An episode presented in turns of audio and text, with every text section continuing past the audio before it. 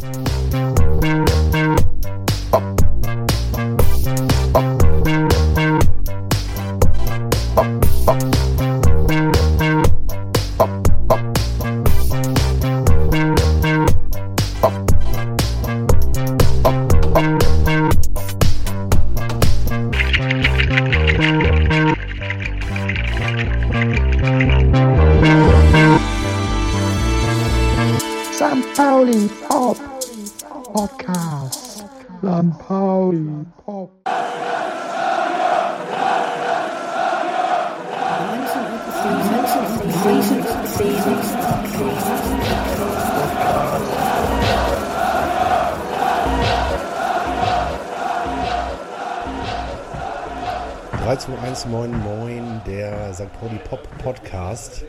aus der Domschenke. Wir haben Donnerstag in der Vor-Derby-Woche. Also noch drei Tage. Ne. Wir sind in der Derby-Woche. Ist das die, ach ja, das Es ist die ist Derby-Woche. Eine reine Derby-Woche. Ich dachte, es wäre die Woche vor dem Derby, aber das stimmt ja gar nicht. Das Derby ist Sonntag, also am Ende der Woche. In drei Tagen. Ihr, ihr hört schon, ich habe einen Klugscheißer mitgebracht. Ein Klugschieder. Ein Klugschieder. Ein Klugschieder und wir sitzen in der Domschenke und ich äh, heiße herzlich willkommen ähm, den Millerton-Podcaster Michael Michi Heini Hein. Jo. Also wie wirst du eigentlich, wie soll ich dich eigentlich ansprechen? Heini? Also- oder Michael? Ich weiß gar Beim nicht. Millanton ist Michael gelernt tatsächlich, aber Okay. mein ganzes Umfeld, meine ganze Familie, alle Freunde nämlich normal Heini. Ja, dann mache ich das jetzt auch. Mach es auch. Ja, erstmal herzlich willkommen. Vielen Dank. Wir haben ja schon ewig vor, dass äh, wir uns mal zusammensetzen, um über das Podcasten, den FC St. Pauli und äh, passenderweise die Domschenke, ein bisschen was zu rauchen und Bier zu sprechen. Ähm, in welcher Reihenfolge wissen wir noch nicht ganz genau. Das schauen wir mal. Wir haben uns jetzt verabredet, ohne uns großartig vorzubereiten. Das ist schön, weil mh, Hörer meines unseres Podcasts wissen ja, dass ich ein großer Freund von der freien Assoziation bin.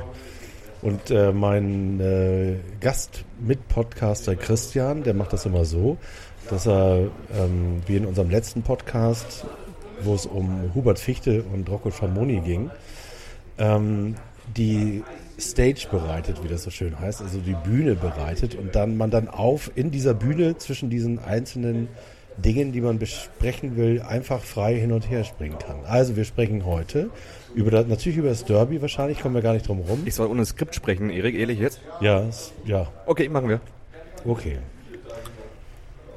Also über das Derby, Machen wir. über das ohne Skript, über die Domschenke, in der wir uns befinden und in der auch geraucht wird, ernsthaft und in der wir ähm, in Gedenken an den Quotenrocker schwules Budweiser trinken. Ja. Ich wusste gar nicht, dass es hier auch Butt gibt. Also ich habe immer bisher in den letzten 20 Jahren immer nur Becks getrunken, mangels Alternativen. Dass die Butt hier haben, wusste ich gar nicht. Nett. Sehr gut. Ich weiß das eben seit dem Quotenrocker, ähm, weil der irgendwann mal meinte, ich hole mal eine Rutsche Bier holen, wer will denn was? Ähm, und dann fragte irgendjemand blöd, was haben die denn da? Und hier ist ja immer eine Kollegin, die draußen rumrennt und die leeren Flaschen einsammelt. Jo. Und die hatte dann erzählt, was es für Bier gibt. Und bei Budweiser habe ich gesagt, oh, dann nehme ich einen Budweiser. Und dann meinte der Quotenrocker, was, schwules Budweiser? Und dann stand Christian daneben und hat gesagt, Moment mal. So, und dann habe ich gesagt, okay, ich hole mal Bier und ihr erklärt, als sie wiederkamen, haben die das Thema am Wickel, warum denn Budweiser ausgerechnet schwul ist und haben ähm, geschlagene drei Stunden haben wir über das Thema gesprochen. Es war ein wunderschöner Abend. Wir waren dun wie die Haubitzen alle, waren, äh, haben sehr angestrengt über das Thema Bier und Homophobie gesprochen und ähm, sehr viel gelernt dabei und vor allem uns darauf geeinigt, dass ab dem Zeitpunkt Budweiser hier für uns in der Domschenke schwules Budweiser heißt. Kannst du mir in zwei Sätzen sagen, warum es gerade schwul ist, das Budweiser? Das konnte ich nicht, weil ich war ja Bier holen. Ich nehme mal an, dass der Quotenrocker, ähm, der inzwischen nicht mehr unter uns weilt, ähm, dass, ich meine, er hätte auch Mädchenbier sagen können. Wahrscheinlich hat er damit gemeint, dass das kein echtes Bier ist. Aber das ist doch eigentlich eines der richtigsten Biere überhaupt, die man im Industriebereich bekommen kann. Das haben wir auch besprochen. Also das ist sowohl inhaltlich, fachlich als auch politisch inkorrekt gewesen, was er da so von Ja. sich gegeben hat. Und es gab äh, sozusagen, also tatsächlich noch, noch, noch eine ganz, ganz äh, tolle Besprechung darüber. Am Ende hat man sich dann gegenseitig erzählt, welche homoerotischen Erf Erfahrungen auch Heterosexuelle haben können. Also es war wirklich ein, ein rundum gelungener Abend. Also sehr, sehr bierselig nachher und super St. Paulianisch. Okay. ich schnell, nicht so schnell vergessen. Bier, Bier als Aufhänger, was dann in so einem epischen ähm, Dialog oder in einem, in einem Gespräch endete quasi. Ja, das stell dir jetzt mal mit Astra vor. Da hast du keine epischen Dialoge, zumindest keine schönen. Nee, also mit Astra verbindet mich auch, verbinden mich auch wenig schöne Momente, muss ich ganz ehrlich sagen. Nee, eigentlich gibt's da also für mich auch nur Aufreger mit. Und die Tatsache, dass wenn man mal ähm, zwei oder drei Jahre äh, auch beruflich mal im Ausland ver verbringt, also in München beispielsweise, äh, dass man einfach merkt, ähm, wie schamlos diese Marke mit ähm, dem umgeht, was St. Pauli ausmacht und wie schamlos sie es auch gleichzeitig durch den Dreck äh, zieht. Und das regt mich einfach permanent auf und nachhaltig auch. Ja, da wird halt so eine, so eine Plastiksozialromantik oder nein, eine Plastikromantik quasi wird da ja irgendwie suggeriert, die es so vielleicht gar nicht oder nie gab, ne? Ja, es ist quasi, ähm, um nochmal äh, aus der Welt von Rocco Schamonis ähm, große Freiheit zu erzählen, da wird halt diese ähm, voll tätowierte äh, Cobra äh, und Rockerromantik ähm, hervorgeholt, die sozusagen mit viel Kraft und Männlichkeit sich auch Frauen gegenüber rausnehmen kann, was sie, was, was sie will. Und das ist so, das ist so das Image, ähm, das Philipp und Conche, heißt die Agentur, glaube ich, dieser Marke ähm, vor Seit Mitte der 90er schon. Ne? genau, seit Mitte der 90er verpasst hat. Das war damals schon altbacken, finde ich. Vielleicht war es damals okay für die Marke Astra, aber spätestens seit äh, 10 oder 15 Jahren hat das nichts mehr in der Werbung zu suchen an sich und beim, beim FC St. Pauli sowieso nicht.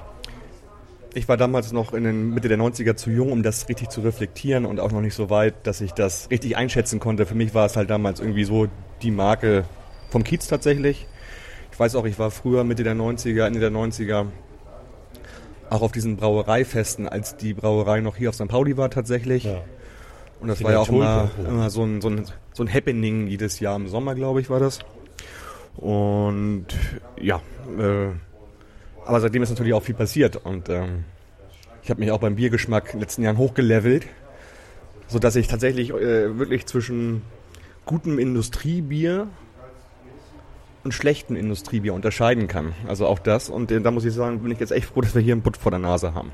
Ja, auf jeden Fall. Und ähm, da kann man ja auch, also man kann von der Braukunst äh, der, der Tschechen kann man einfach nur sozusagen den Hut ziehen, was die sch- schaffen, sozusagen in, in welchen Mengen die schaffen, gutes Bier zu machen. Ja, genau. Also Es ist kein Wunder, dass sie Das- da stolz drauf sind. Das können die Bamberger ja auch tatsächlich. Also das ist ja, wo man sagt, die haben richtig gutes Bier für richtig kleines Geld eigentlich so. Und das ist bei den Tschechen genauso.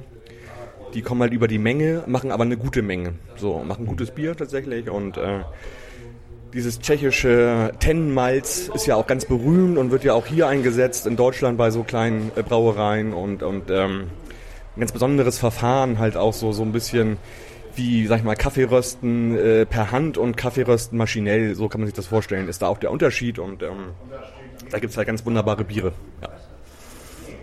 Du bist ähm, in einer Welt zu Hause, die sich mir noch nicht ganz erschlossen hat. Also ich bin tatsächlich das erste Mal, glaube ich, vor knapp zehn Jahren von einem Geschäftsfreund von mir äh, mal zu einem Craft Beer Tasting mitgenommen worden und ich war Vor zehn Jahren schon, das ist aber früh gewesen. ja, er war früh dran. Also er ja. ist äh, du kennst ihn bestimmt auch, äh, Björn Onibeni, also Ja, natürlich kenn ich den. weit und welt, weltgereister Mann. ein Beraterkollege von mir. Beraterkollege, also auch einer von der kenne ich, weiß ich, war ich schon Fraktion. Genau. Und äh, der hat, glaube ich, aus den USA für sich dieses Thema mitgenommen. Ja. Und äh, mir damals auch schon erzählt, dass Deutschland da äh, absolutes Entwicklungsland ist.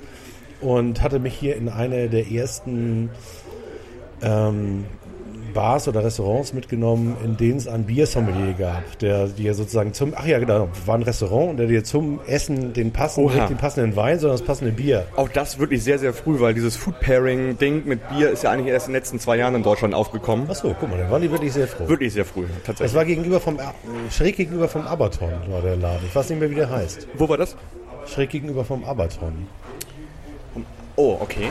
Das ist ja, äh, Grindel, Grindelberg.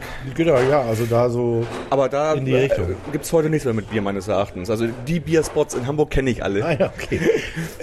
Also wie gesagt, es ist schon eine Menge her und Ja. äh, ähm, der, ich glaube, ich hatte ein IPA aus Hawaii und noch irgendwas Oha. anderes und war ähm, wirklich erstaunt. Also erstens war ich erstaunt, dass Bier so viel äh, Volumen und Körper haben kann. Ja. Dass ich davon beinahe äh, satt geworden bin und dass ich auch gar keine Lust hatte, davon fünf zu trinken, Genau. sondern den ganzen Abend an, an zwei Bier Ja. rumgenuckelt habe und war vollkommen entspannt dabei. Im Ja. Sinne von, ich habe nicht das Gefühl, ich verpasse hier ein bisschen was. Ja. Das hat mir äh, mich echt beeindruckt, aber tro trotz dieser Erfahrung habe ich es nicht geschafft, mich da irgendwie so reinzufräsen. Mhm. Weil das ist ja auch irgendwie so Nerdkram. Es ist Nerdkram, ja. Ich habe mich da in den letzten fünf, sechs Jahren reingefräst in diese ganze Geschichte. Und bin mittlerweile bei meinem, meinem also Lieblingsbierstil hängen geblieben beim Imperial Stout, was so wahrscheinlich der Blauschimmelkäse äh, im Vergleich ist, äh, wenn man das mit dem Käse vergleichen würde. Ah, also okay. ich glaube, so ein Blauschimmelkäse isst du auch erst, wenn du vielleicht 50 bist und weißt den Wert zu schätzen. Und äh, so ist bei mir mit dem Imperial Stout. Die haben in der Regel so zwischen 8, 9 bis 15, 16 Prozent und äh, werden seit ein, zwei Jahren auch gerne mal so in, in alten Rumfässern oder Whiskyfässern nochmal nachgelagert, barrel-aged für ein Jahr und das ist dann schon super, super komplex. Und da sage ich immer so, dann, da, ja, da trinkt man so ein, so ein Bier am Abend oder vielleicht auch mal zwei, aber e- eher eins. Und das muss man so eher weg, das snackt man so weg. Das ist nicht, was man wegtrinkt, sondern das ist eher wie ein, wie ein Likör wahrscheinlich, irgendwie im großen Schwenker. Da musst du viel riechen und so. Und das ist wirklich so, wenn du, wenn du mit dem Bier auf jemanden zukommst, der noch nie was anderes getrunken hat als vielleicht Astra, dann hast du echt ein Problem, weil dann wirst du den nie wieder für dieses Bier oder für anderes Bier begeistern können. Also weil er es einfach nicht, nicht verstehen wird tatsächlich. Also deswegen habe ich auch immer so Einstiegsbiere für Menschen, die sich mit Bier noch nicht so auskennen. Und dann gucke ich erstmal, dass ich dem vielleicht mal ein kleines, schmales Pale Ale gebe oder ein kalt gehopftes Lager oder so, wo man einfach erstmal so ein bisschen merkt, dass es noch andere Geschmacks- und äh, ja, dass es andere Geschmacksnoten gibt und dann erstmal ein bisschen riechen und dann ist das schon sehr außergewöhnlich für die, da bin ich lange weg von. Also ich merke den Unterschied halt gar nicht mehr, wenn ich so ein, ein Pale Ale oder IPA habe. Ja, also insofern, man muss die Leute da langsam ranführen, das ist wie an einen guten Fußballverein ranführen wahrscheinlich. Und auch die Werte verstehen und so, du weißt, was ich meine. Ja, du hast mich jetzt nochmal auf eine Idee gebracht. Ich hatte, wir hatten ja ähm, in unserem Podcast, den wir ja inzwischen zweimal umbenannt haben, weil wir ähm, gemerkt haben, erstens, es gibt sehr gute Podcasts äh, im äh, Umfeld des FC St. Pauli, die sich mit Fußball beschäftigen. Ähm, da haben wir gedacht, naja, wenn wir jetzt noch den dritten machen oder den vierten womöglich, Lass mal in die Nische gehen. ja, also ich meine, es ist einfach kein Bedarf da. Also es, äh, der Bedarf, der da ist, der wird gedeckt. Sowohl für die Leute, die vier Stunden fünf Leuten zuhören wollen, als auch und ihr seid tatsächlich mein Lieblingsformat vor dem Spiel und nach dem Spiel. Es ist äh, jetzt nochmal von mir mal einen ganz, ganz herzlichen Glückwunsch äh, dafür, dass ihr das äh, A schon so lange macht, so lange durchhaltet. Habt ihr eigentlich einmal ausgesetzt, das irgendwann Ja. mal nicht Ja, ja. geschafft? Also, wir sind, also ich muss ein bisschen weiter ausholen. Diese ganze Idee, also wir sind ja, Millanton gibt es einmal diese Monatssendung, die hast du auch gerade angesprochen, das sind so fünf Leute, wo dann auch mal der Trainer vorbeischaut oder mal ein Spieler oder Präsident und ähm, aber auch so Sachen einfach, die um den Verein herum äh, passieren, St. Depri, Museum und so weiter. So, und, und was wir halt machen, ähm, wir sind mittlerweile insgesamt, ich verstehe das auch eher so als Kollektiv, Millanton Kollektiv, wir sind so um, um 10, 11 Leute, fünf äh, in der Monatssendung und wir sind mittlerweile, oder fünf, sechs und wir sind jetzt mittlerweile vier, die dieses Format vor dem Spiel, nach dem Spiel machen. Das heißt, wir laden uns immer einen Fan der gegnerischen Mannschaft ein, um in einer halben Stunde, dreiviertel Stunde vor dem Spiel zu erfahren, Mensch, was ist denn bei euch eigentlich los, gerade im Verein? Äh, was machen die Fans? Wer ist, welcher Spieler ist on fire und so weiter? Also man kriegt da immer einen ganz guten Einblick, finde ich. Das ist die eine Sache bei dem Format. Es ist aber auch, wir wollen einen kleinen Beweis antreten. Und zwar, dass es in jedem Verein coole Menschen gibt. Und ich finde, das äh, macht dieses Format ganz wunderbar. Also wir könnten da locker mit einem coolen Rostocker oder mit einem HSVer, so wie ich gestern Abend mit zwei HSV-Fans, okay, also alte Freunde von mir, aber man sieht, da gibt's überall sympathische Menschen auf einer Wellenlänge und äh, das verbindet sich halt dort. Und nach dem Spiel reden wir nochmal über das Spiel, um nochmal die wichtigsten ja, Situation durchzugehen. Wichtig ist uns immer auch, dass beide im Stadion waren, die da sprechen, Ja. weil das ist auch immer viel drumherum, was wir da erzählen. Also wir beschränken uns doch nicht auf das Sportliche. So, und diese Idee, die hatte äh, Mike, früher mal äh, Übersteiger, als Übersteiger bekannt, äh, und hat den Blog beim Übersteiger gemacht und war auch in der Redaktion. Und der hat ähm, ja schon vor sechs Jahren diese, diese Monatssendung initiiert, hat aber auch immer gesagt, ich würde gerne so ein Format machen, vorher, nachher. Und darüber kam ich mit ihm über Twitter ins Gespräch und gesagt so, das könnte ich mir gut vorstellen. Ich bin schon seit 2007 Podcast-Hörer, schon mit dem allerersten iPhone Classic war ich da infiziert weil ich dachte so, ja, ich lese gerne Blogs, klar, aber dieses nebenbei konsumieren beim, äh, was weiß ich nicht, Hundegassi gehen oder beim Staubsaugen, beim Abwaschen, das ist einfach so toll. Und es gab schon 2007 sehr gute Podcasts, auch aus Deutschland, so Tim Pritloff, den du auch kennst, äh, ja, auch so ein bisschen führend auf dem ganzen Gebiet. Und ähm, ja, habe dann immer gedacht, ich glaube, ich würde gerne auch mal in so einem Mikro sprechen und irgendwas machen. Und da kam mir Mike äh, quasi, da sag ich mal, gerade gelegen, weil mit St. Pauli kenne ich mich aus. Ich habe seit 89 eine Dauerkarte, bin irgendwie immer da, kenne ganz viel im Verein und so ist das quasi geboren, diese ganze Geschichte. Und somit haben wir mittlerweile zwei Formate und ähm, ich war am Anfang eher alleine und man kann sich das natürlich ausrechnen. Wenn man eine 34-Spiele-Saison hat, dann hast du schon mal 68 Folgen aus Genau. den Punktspielen. Ja, ja. Plus, wir rechnen ja immer nur mit einem, mit einer Pokalrunde, also 70. Ähm, aber das ist natürlich super viel, weil ich habe ja pro Folge schon einen Aufwand, auch wenn dann nur eine halbe Stunde dabei rauskommt, von vier, vier, fünf Stunden. Also mit Recherche, Durchführung, Absprechen. Wir kriegen die meisten oder wir kriegen eigentlich alle Gesprächspartner über Twitter. Da hat sich mittlerweile sind wir uns kennt man halt mittlerweile. Und wenn wir mal fragen, Mensch, gibt's bei Heidenheim jemand, dann melden sich einfach auch Leute. Und dann sind das meistens Blogger oder selbst Podcaster und dann hast du sofort einen Gesprächspartner. Cool, ja, ist geil. Und ähm, ja, also das sind schon mal locker 70, 70 Folgen und ähm, dann kam irgendwann Yannick mit dazu, der das auch schon jetzt längere Zeit macht. Wir sind eigentlich so das Grundteam von dem Ganzen. Und ich habe immer gesagt, ich brauche auf jeden Fall nochmal ein, mindestens ein oder am besten nochmal zwei Leute dazu. Wir sollten vier sein, dann funktioniert das. Und so ein kleiner Glücksfall irgendwie in der letzten Sommerpause hat sich dann Tobi Bayer gemeldet, der ja auch schon sehr große Podcast-Erfahrung hat. Ja, den ich auch sehr verehre. Also Ja. Der ja mit seinem Einschlafen-Podcast und er, sozusagen, er stellt das ja immer nicht nach vorne. Das ist ja so ein Nee. unglaublich bescheidener Mensch. Ist er, genau. Aber wenn, wenn mir irgendjemand äh, einfällt, äh, der eben auch schon seit 2000 äh, auf jeden Fall Podcast ist, bevor die eins vor ähm, der zweiten Zahl stand. Also, ich weiß gar nicht, wann das war. Er hat irgendwann mal einen Text aus meinem Blog vorgelesen. Das muss jetzt so auch so 2008, 2009 Das hattest du auch in einer, einer letzten Folge bei euch erzählt, glaube ich. Ja, genau, weil Story, ne? ich glaube, was zehn Jahre her ist oder tatsächlich elf Jahre her ist. Und ähm, da fiel mir ein, dass er damals schon bei der 47. Folge war oder so, oder 80. Genau. oder irgendwie sowas. Das heißt also, der macht das schon sehr, sehr lange und ist einer der wenigen Menschen, die ich kenne, die einen wirk wirklich knackig äh, reichweitenstarken Podcast haben. Genau, also der, ist, der ist der hat wirklich richtig Reichweite. Ich glaube, seine besten Folgen machen 50, 60.000 irgendwie mittlerweile. Und du weißt ja selbst irgendwie, dass auch viel über Longtail funktioniert und dass das immer noch wächst dann auch, die Folgen. Und der Einschlafen-Podcast ist halt eine Geschichte, also die lebt durch seine Stimme und die lebt dadurch, dass es halt gemeinfreie Werke gibt, die er vorlesen darf.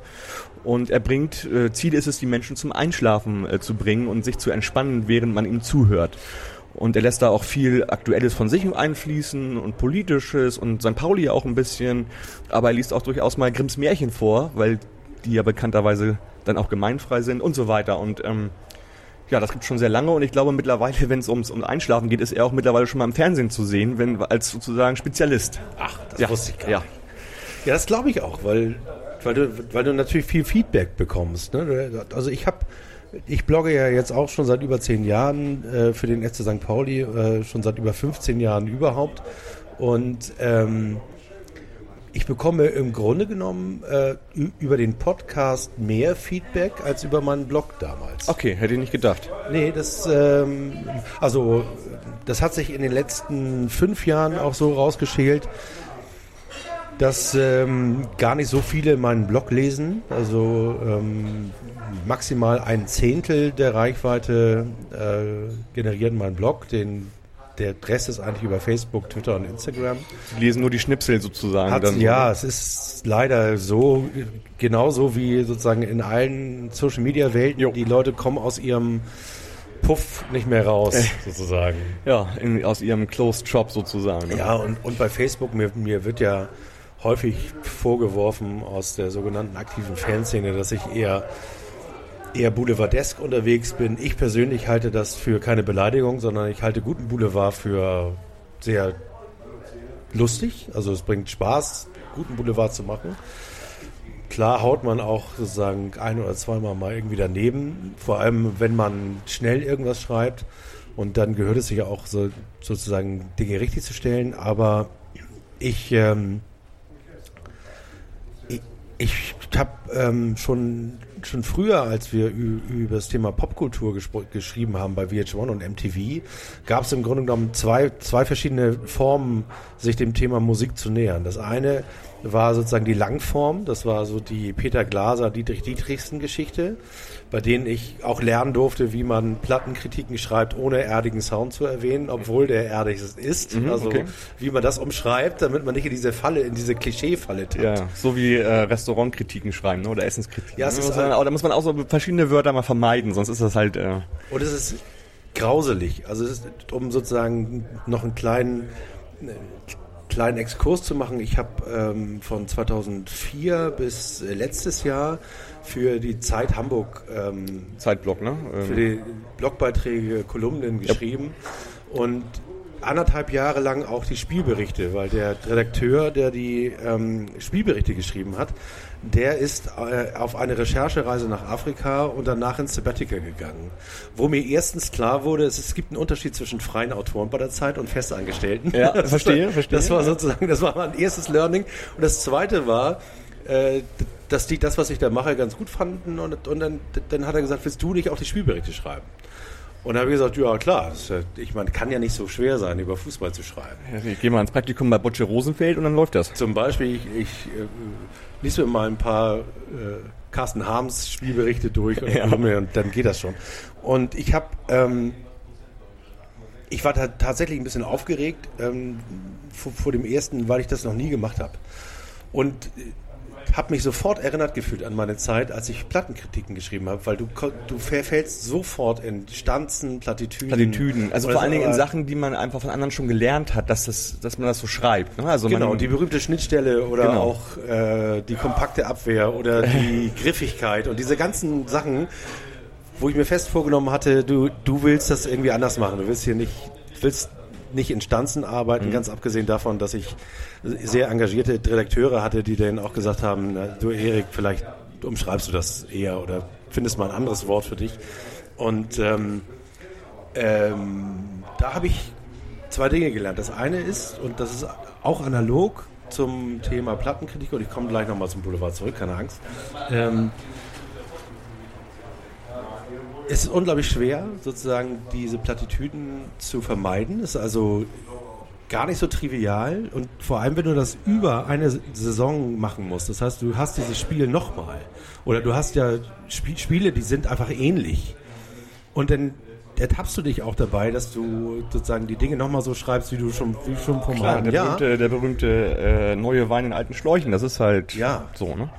Und ähm, dann fällt dir auf, dass es echt relativ einfach ist, Polizei, äh, Polizei, Meldung. Polizeiruf 110. Polizeimeldung zu schreiben, das ist noch einfacher. Das ist total einfach, weil dann ist auch total einfach für Redakteure, das abzuschreiben, äh, wie man in den letzten zwei, drei Jahren sieht. Oh, da habe ich auch, wir haben ja tatsächlich uns vorgenommen, frei zu assoziieren. Ne? Das heißt also, wir dürfen auch meandern, wie man das so wir, schön wir dürfen, wir dürfen auf jeden Fall meandern und ähm, ja. Apropos Polizeimeldung, ich habe mich vor ähm, oh, das ist lange her, das ist glaube ich fünf Jahre her. Das war nicht zu G20, sondern zur Generalprobe von G20, als äh, der Dudde äh, die Demo auf äh, der, dem Schulterblatt unter der Brücke hat angreifen lassen. Ja. Da habe ich, äh, danach sind ja die Gefahrengebiete ausgerufen worden. Genau. Und äh, da war ich lustigerweise nicht nur mit meinem Blog, sondern mein persönlicher Facebook-Account war so eine Art Hub, weil meine ganzen Freunde, also ich bin in Blankenese aufgewachsen. War quasi auch Gefahrengebiet. Ja, Auf einmal. Ich, ich hatte vor allem eine Meinung und äh, ich hatte Inhalte zum Teilen, die, die Leute, die mich kennen, die mich sozusagen von St. Pauli kennen, die sagen, ja, ja, genau. Aber die Leute, mit denen ich auf Facebook befreundet sind, die mich eben aus der Jugend her kennen, die irgendwie in Blankenese wohnen oder die mich beruflich kennen, gesagt, irgendwann mich tatsächlich direkt angeschrieben haben. Was ist mit dir los, du linke Zecke? Was schreibst ja, du denn die da? haben, ja, ja, also da sie mich kennen, haben sie gesagt, also so ganz hergeholt kann das ja, nicht sein. Ich, ich kenne diese Problematik auch. Also ähm, ich glaube, ich halte mich da ein bisschen mehr zurück irgendwie so, aber das ist dann natürlich auch ein Problem von Facebook an sich, weil da irgendwie alles zusammenkommt. Äh, vor allen Dingen auch Menschen, die vielleicht jetzt nicht so ganz ähm, sozial kompetent sind. Man weiß immer nicht nach der Schule, was ist aus denen geworden. Also wir, wir, wir springen ja permanent in andere Teiche. Vielleicht ist der ja in seinem Teich stehen geblieben und dann hast du halt natürlich so das Problem, wie geht man damit um? Und aber du bist ja auch jemand genau wie ich, der, wenn es dann dazu kommt, dann der sozusagen die Diskussion auch nicht scheut. Und äh, ich glaube, dann kann man den Deckel drauf machen oder man äh, findet jemanden, mit dem man das ausdiskutieren kann oder jedenfalls diskutieren kann. So. Ne? Genau, und, und dann habe ich viel diskutiert, übrigens mit einem, äh, und jetzt, das hier wird ja veröffentlicht, also muss ich das umschreiben, mit einem äh, leitenden Angestellten eines großen Hamburger Verlages. Ähm, und bin mit dem auch ins Streitgespräch gekommen. Und dann haben wir gesagt, okay, lass uns doch mal treffen und lass uns mal treffen und irgendwie das irgendwie beim Bier diskutieren. 100, 100 ihr, 100 wir oder wie? Nee. Ja, genau. äh, befriedigt unsere Gier, ne? War das ja, genau. Ja, genau. also das, äh, wir haben uns getroffen und jetzt komme ich auf die Polizeimeldung und dann habe ich mich beschwert darüber, dass in, in dieser in diesem Medium sozusagen die Dinge so unkritisch ab, quasi wortwörtlich von Polizeimeldungen ja. abgeschrieben werden. Und dann hat er einen ganz interessanten Satz gesagt, den ich seitdem nicht wieder vergessen habe, wo er gesagt hat, naja, du musst wissen, die meisten Polizeireporter wären am liebsten selber Polizist geworden. Oha, okay. Es hat aber nicht ganz gelangt. Ja. Und das war so ein Satz, der war so, da bam. So wie die meisten ja. Pyromanen am liebsten Feuerwehrmann wären, so ähnlich. Oder andersrum. Oder andersrum. ja, genau. Aber sich nicht trauen, Feuer zu legen, also sagen, okay, dann legen andere Feuer und wir löschen es. Okay. Also, tatsächlich war das so ein Satz, ich weiß sozusagen, also deswegen werde ich auch nicht sagen, wer das war, weil, ähm, weil klar ist, das äh, hat er ungeschützt gesagt und klar. Ähm, der Satz ist aber so wichtig gewesen für mich, ja. weil er mir einfach Zur ganz, Einordnung, ganz klar. viele Dinge klar gemacht hat. Ja. Und äh, dieses Klischee ist ja wahrscheinlich auch schon längst sozusagen verinnerlicht von ganz vielen. Und, ähm, und das ist ja, um den Bogen jetzt wieder zurückzukriegen, bei Fußballberichterstattung ja nicht anders. Ne? Also Nö. Leute, die über Spiele schreiben und über Taktik und die wären ja wahrscheinlich selber gerne entweder Spieler gewesen oder Trainer oder. Naja, vor allen Dingen ist es ja auch immer so, diese, diese Wechselwirkung zwischen ich schreibe eigentlich als Redakteur soll Sachen eigentlich einordnen. Ich brauche aber auch den persönlichen Kontakt in den Verein zum Beispiel, um Informationen zu bekommen. Das war früher nochmal spezieller. Heute ist es ein bisschen anders, aber trotzdem baut man da ja auch so eine persönliche Beziehung auf und das kannst du halt nie ganz ausblenden. Nur die richtig Guten wahrscheinlich, die das dann trotzdem können. Aber du willst halt immer diese Informationen bekommen und äh, dann kommt Thomas Müller um die Ecke und macht einfach ein Facebook. Ah nee, das war was anderes. Aber du weißt, was ich meine. Ich weiß, was du meinst, weil wir sind ja sozusagen, wir sind ja beide vom Fach, also vom Social Media Fach. Und ähm, da können wir uns gleich mal ganz kurz drüber unterhalten. Das war für mich neben ähm, äh, dem Statement von, wie heißt noch äh, der Kollege, der, äh, der türkischstämmige, also der Deutsche mit türkischen Wurzeln, Äh, der im Sommer bei der früher bei WM Bremen quasi- und Schalke und dann, wie heißt er denn? Mir fällt auch gerade nicht ein. Ähm, will immer Sami Alagui sagen. hast, du, hast, du, hast du keine Schattenredaktion hier? Haben wir nicht irgendwie Ich Twitter hier oder sowas? Nee, haben wir nicht, ne? wir brauchen, Es ist gar nicht live, ne? nein, wir brauchen unbedingt, brauchen wir so einen Praktikanten, ne? Özil. Mesut Özil, genau. Guck mal, ich brauche immer nur mal ein bisschen was anderes erzählen, dann, dann fällt mir das wieder ein. Mesut Özil hat ja sozusagen das allererste Mal der gesamten Sportpresse vor Augen geführt, was es bedeutet, selbst Millionen von Followern zu haben und diesen Selbst- Gatekeeper nicht mehr zu brauchen. Selbst Medienhaus zu sein quasi. Genau. Ne? Und das hat Thomas Müller jetzt nochmal, also moderner ein bisschen in Instagram und äh, Storyform. Und Facebook war das auch, glaube ich, ein Live-Video gestern oder so? Oder war das, das war ein Video auf Facebook auch, ne? Ich nehme an, er ist auf Instagram oder dann auf Wahrscheinlich auf, auf allen Kanälen Wahrscheinlich geballert. Aber auf jeden Fall war er mit seiner Sache exklusiv und zwar ohne irgendein Gatekeeper dazwischen. Das ist ja der Punkt dabei. Ne? Ja, was uns äh, zum FC St. Pauli führt, da, Ja. da gibt es ja aber noch äh, mindestens eine Person, die wir auch beide, glaube ich, kennen, Christoph Pieper, der da sehr, sehr äh, darauf achtet, dass seine Spieler nicht einfach so Social Media betreiben, wie sie so lustig sind, oder? Also, das weiß ich jetzt nicht. Also, er war ja gerade bei uns auch in der Monatssendung, beziehungsweise die Monatssendung war zu Gast in der Medienabteilung. Äh, und ähm, ja, da war sozusagen die ganze Abteilung da und er hat auch nochmal ein bisschen erzählt, äh, wie das da so funktioniert. Dann können die natürlich auch nachhören, die Folge. Ähm, so wie ich das verstehe, ist das natürlich, geht das viel über Empfehlungen und ähm, ich glaube, es geht auch gar nicht anders. Also äh, du kannst jetzt nicht sagen, mach das und dies und das nicht, aber überleg doch mal, ob das sinnvoll ist, so zu machen oder nicht zu machen. Also auch dieses Beispiel damals mit Halzenberg ähm, in Berlin am äh, nach jüdischen äh, Ja, beim Auschwitz mal. beim, beim Auschwitz-Mahnmal, genau, dass man da nicht einfach so äh, Selfies so macht, ohne zu reflektieren, wo man da eigentlich ist. Und das ist, glaube ich, auch ein sehr gutes Beispiel. Äh, einfach immer wieder, äh, ich glaube, das kommt von vielen Seiten, was du da misst. Also du musst auch auf der einen Seite auch erstmal den Leuten klar machen, was ist eigentlich St. Pauli tatsächlich? Was für Werte werden da gelebt? Und dann natürlich plus diese professionelle Ebene zu sagen, was kann man machen, was kann man nicht machen. Und du hast halt natürlich Verantwortung, wenn du Reichweite hast. Und das haben die irgendwie alle. Mal mehr, mal weniger, aber ähm, haben die halt. Außer, außer Alex Meyer, der hat sich komplett äh, Der verweigert sich. Ja, aber das ist, macht ihn auch super sympathisch, weil der hat einfach, der macht das einfach nicht und der will das nicht und er ist ein, trotzdem ein guter Typ, der irgendwie überall gefragt ist. So. Ich finde das ja inzwischen, äh, und das darf man gar nicht so laut sagen, weil ich ja auch mein Geld mit äh, Social Media Beratung verdiene, aber ich habe äh, bei der Social Media Week äh, eine Präsentation gesehen, die ich auch beeindruckend fand. Ich weiß ehrlich gesagt gar nicht mehr, von wem das war.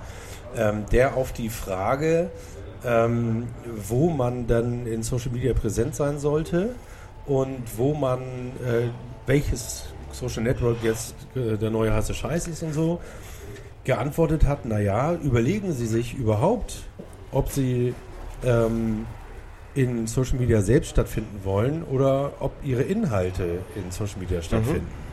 Und genau, es ging um den Rückzug von dem grünen ähm, Ja. Chef aus Twitter und Facebook, der, der ja sehr, sehr stark kritisiert wurde.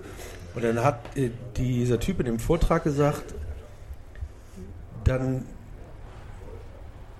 versuchen Sie sich mal vorzustellen, dass das nicht der grünen Politiker und seine Inhalte sind, sondern nehmen Sie sich mal was anderes. Nehmen Sie sich mal beispielsweise die Mona Lisa. Die Mona Lisa hat auch keinen Twitter-Account oder keinen Facebook-Account, ist aber eines der am häufigsten geteilten Motive in Social Media. Was er damit sagen wollte ist, und jetzt kommen wir zu Alex Meyer zurück, dass das, was du tust und die Inhalte, die du generierst, in Alex Fall Tore schießen oder Statements abgeben über Bescheiden sein. Interviews, bescheiden sein, dass die ja sehr wohl in Social Media stattfinden, ohne Na dass er das überhaupt machen muss. Klar. Ist immer die Frage, ob man das dann selbst orchestrieren möchte oder halt nicht. Äh, stattfinden wird man so oder so. Das, das, das weiß ja früher auch schon vor, weiß ich nicht, zehn Jahren, als es anfing, haben wir gesagt so, naja, sie können halt als Firma oder als Unternehmen nicht in Social Media sein, aber gesprochen wird so oder so über sie. Genau. Wollen sie es denn selbst lenken? Wollen sie irgendwie die Plattform sein, wo sich das kanalisiert? Und äh, Alex Meyer ist das egal halt so. Also der, ihm ist das egal also es wird über ihn gesprochen, das weiß er natürlich auch irgendwie. Aber das wird auch jemand sein, der nicht Montag im Kicker liest, wie seine Note war und so, weil es ihn einfach nicht interessiert. So. Wahrscheinlich nicht, da hat er einen zu dicken, zu dicken Pischer für inzwischen. Ne? Ja, glaube ich auch. Da, der Kleine, den wir damals noch gesehen haben, irgendwie so 2001, 2002. So, also ich jedenfalls, der dann irgendwie. Ich kann mich ja wirklich gar nicht an ihn erinnern, muss ich ehrlich ja, sagen. ja, ich habe dann tatsächlich die ersten Spiele auch von ihm gesehen und ähm, mir war damals noch nicht bewusst, was der für eine tolle Schusstechnik hat und vielleicht hat er sie auch noch gar nicht gehabt damals. Aber es ist natürlich dann durch diesen Abstieg auch, natürlich ist diese Mannschaft, die eigentlich, ja, wo einige tolle Spieler mit dabei waren, natürlich auseinandergebrochen, diese ganze Geschichte. Und dann war er dann für uns leider verloren und ist zum HSV, hatte da ja eher so eine semi-tolle Saison. Und ähm, hat dann ja zum Glück irgendwie sein Ding in Frankfurt gemacht.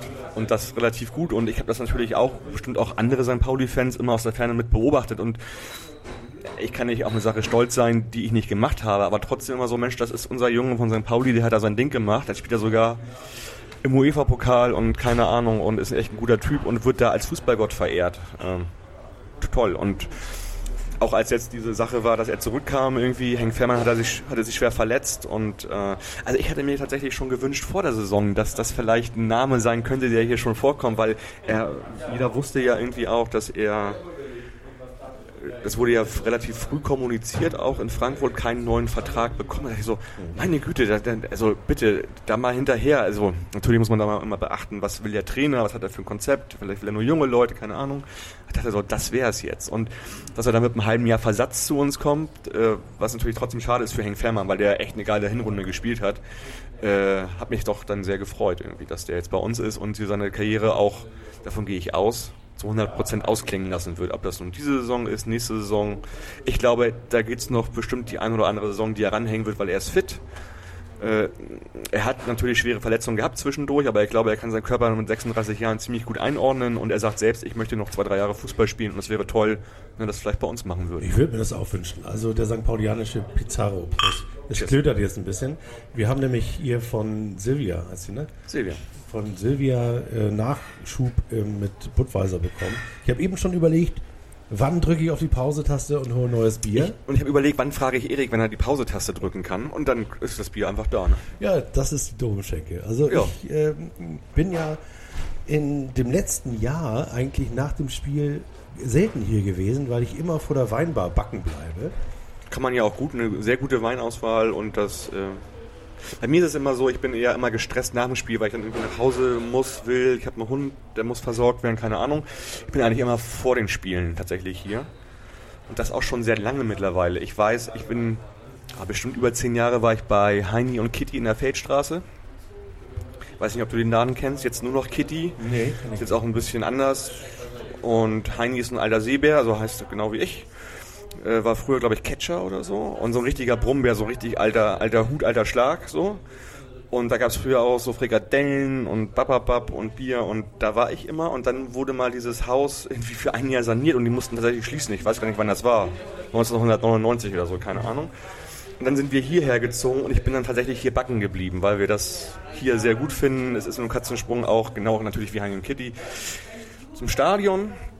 Aber irgendwie ist das hier so, so Konsens. Man trifft sich vor dem Spiel mit sehr vielen Leuten. Man muss sich auch nicht verabreden. Die kommen einfach her und wer kommt ist da und man kennt immer jede Menge und ähm, ja, man kennt auch die Leute, die hier arbeiten mittlerweile und ja, ich, ich bin gerne hier. Also das, ja. Ich glaube, ich war das erste Mal hier auch vor boah, bestimmt zehn Jahren weil nämlich man von Christian, der äh, auf der Haupttribüne sitzt, neben äh, Jochen, dem Inhaber der Kneipe hier, ja. sitzt.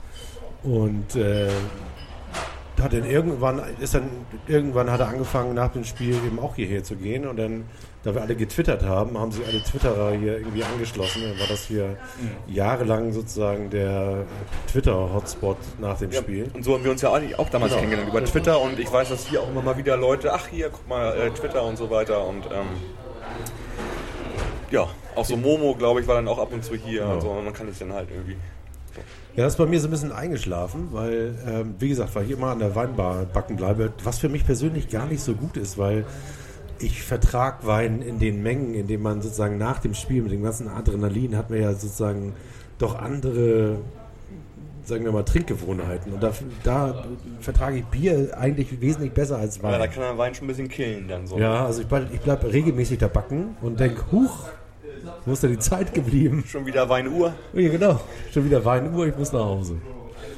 Aber ja, ist irgendwie schade, weil das äh, sozusagen, dann, wenn ich dann hier vorbeikomme, dann ist hier nämlich auch von Zappenduster. Trotzdem muss man natürlich nochmal sagen, und das kriege ich auch von oftmals so von Fans von auswärts gespiegelt, dass wir natürlich, dass es total toll ist, dass wir eine Weinbar im Stadion haben. Wie geil ist das denn? Also das hat ja uns keiner irgendwie so in, in dem Umfang. Nee, hätte man vor allem auch von Hamburg nicht erwartet. Ne? Also in Freiburg oder Mainz würde man sagen, okay. Stimmt, ja. Aber die, haben die das? Nee, ich glaube im Stadion in Mainz kriegst du Wein. Ne? Sogar das, gar nicht so schlecht. Weiß ich, weiß nur, dass es in Frankfurt immer Appleboy gibt, glaube ich. Bin aber auch schon ewig lange nicht mehr auswärts gefahren. Ich schaffe das leider nicht mehr. Früher sehr viel, heute leider nicht mehr so oft. Aber ich habe es mir vorgenommen, mal wieder in Angriff zu nehmen. Also ich bin mal ab und zu bei Union irgendwie. Da auch über das Textilvergehen und Tim Pritlove und so. Und ähm, da gibt es schon so eine Freundschaft. Oder wenn die hier sind, gegen HSV gespielt haben, dann bin ich dann halt auch da und so. Und, ja, und wir treffen uns eigentlich auch immer vor den Spielen St. Pauli gegen Union hier. Da gibt es ja so ein paar ja, Podcaster und Blogger auch und dann kennt man sich und das ist immer sehr nett mit denen. Ja, ich kann mich an eine legendäre ähm, äh, Spreefahrt mit ähm, den Jungs und Mädels vom äh, Textilvergehen. Mit Sebastian. Mit Sebastian Fiebrig. und seiner Frau. Steffi. Steffi, genau. Mit Sebastian und Steffi erinnern. Weiß gar nicht, ob die da schon Eltern waren. Ich glaube, waren sie nämlich noch gar nicht. Und ähm, da sind sie, ähm, da sind wir mit dem inzwischen verstorbenen, wie hieß er noch, Egon Hugo, nee, wie hieß er noch, die, der, der, der Union Spreeschiffer, der diese drei Schiffe hat. Oh, den kenne ich gar nicht. Ähm, der ist ganz berühmt in, in Berlin. Der hat Okay. halt zwei oder drei Spreeschiffe, äh, auf denen und niemals vergessen Eisern Union steht. Und mit denen sind wir dann, also mit zwei von diesen Schiffen sind wir dann äh, die Spree hoch nach Köpenick gefahren, morgens um neun los und irgendwann um zwölf da gewesen. Und ähm, wurden von der Hundertschaft Polizei empfangen. Und äh, weil wir uns alle so gut verstanden haben, gab es eben nicht ein Union-Schiff und ein St. Pauli-Schiff, sondern das war wild gemixt, sodass die Polizei überhaupt nicht wusste, was sie machen soll. Weil sie wollte ja eigentlich Fantrennung machen. Ja. Ja, das ist auch mal so ein Kuriosum, finde ich, bei Union. Also so die alten Säcke verstehen sich immer irgendwie ganz gut. So. Zu denen zähle ich mich, mit, mich mittlerweile auch. Und wenn du so auf junge Unioner triffst, das ist vielleicht auch, wenn du auf junge St. Paulianer triffst, keine Ahnung, ist manchmal so, weißt du nicht, was dich erwartet. Also da ist auch, also bei Union ist mir immer aufgefallen, dass halt da sehr viel Schals abgezogen werden halt so. Und selbst wenn ich da mit 40 ankomme, so, was willst du denn jetzt von mir? Hau mal ab. So, aber das machen die da tatsächlich und das ist immer so eine Wundertüte Union ein bisschen. Also, ähm, aber das ist glaube ich überall so. Deswegen, also wir sagen ja auch immer, oder ich denke auch, also Fanfreundschaften, äh, so wie früher man das äh, zelebriert hat, das gibt's ja so nicht. Aber es gibt halt immer Menschen, die man halt nett findet und gut findet und die treffen sich auch einfach dann und die finden sich wahrscheinlich auch. Das sind eher, eher kleinere Gruppen und insofern ja, habe ich da schon Bezug zur Union Berlin tatsächlich, zu diesen Menschen und auch zum Verein und wie die das leben und wie der Verein das macht und ich kann auch kritisch sagen, dass ich das komisch finde, dass sie sich halt politisch nicht irgendwie positionieren, obwohl sie das viel klarer machen könnten. Union machen sie aber nicht und das können die aber, das kann ich denen halt, halt auch quasi sagen dann halt so und das die mir auch nicht übel. Ja, die Diskussion hatten wir in unserem Blog, glaube ich, äh, inzwischen auch über zehn Jahre her. Da habe ich ähm, beim Textilvergehen mal ähm, drei Fragen beantwortet, drei oder vier Fragen beantwortet in Artikelform. Und äh, das war das erste Spiel gemeinsam in der zweiten Bundesliga, ich glaube am Millantor. Und da hatten die so ein Special gemacht, St. Pauli Union Special.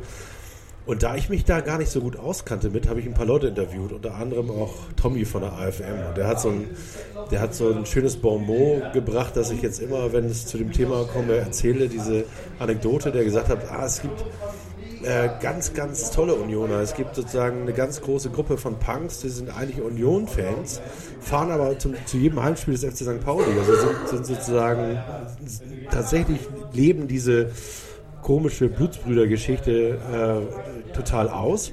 Und dann hast du auch echte Nazi-Kader da, äh, die aber dummerweise sehr ähnlich aussehen.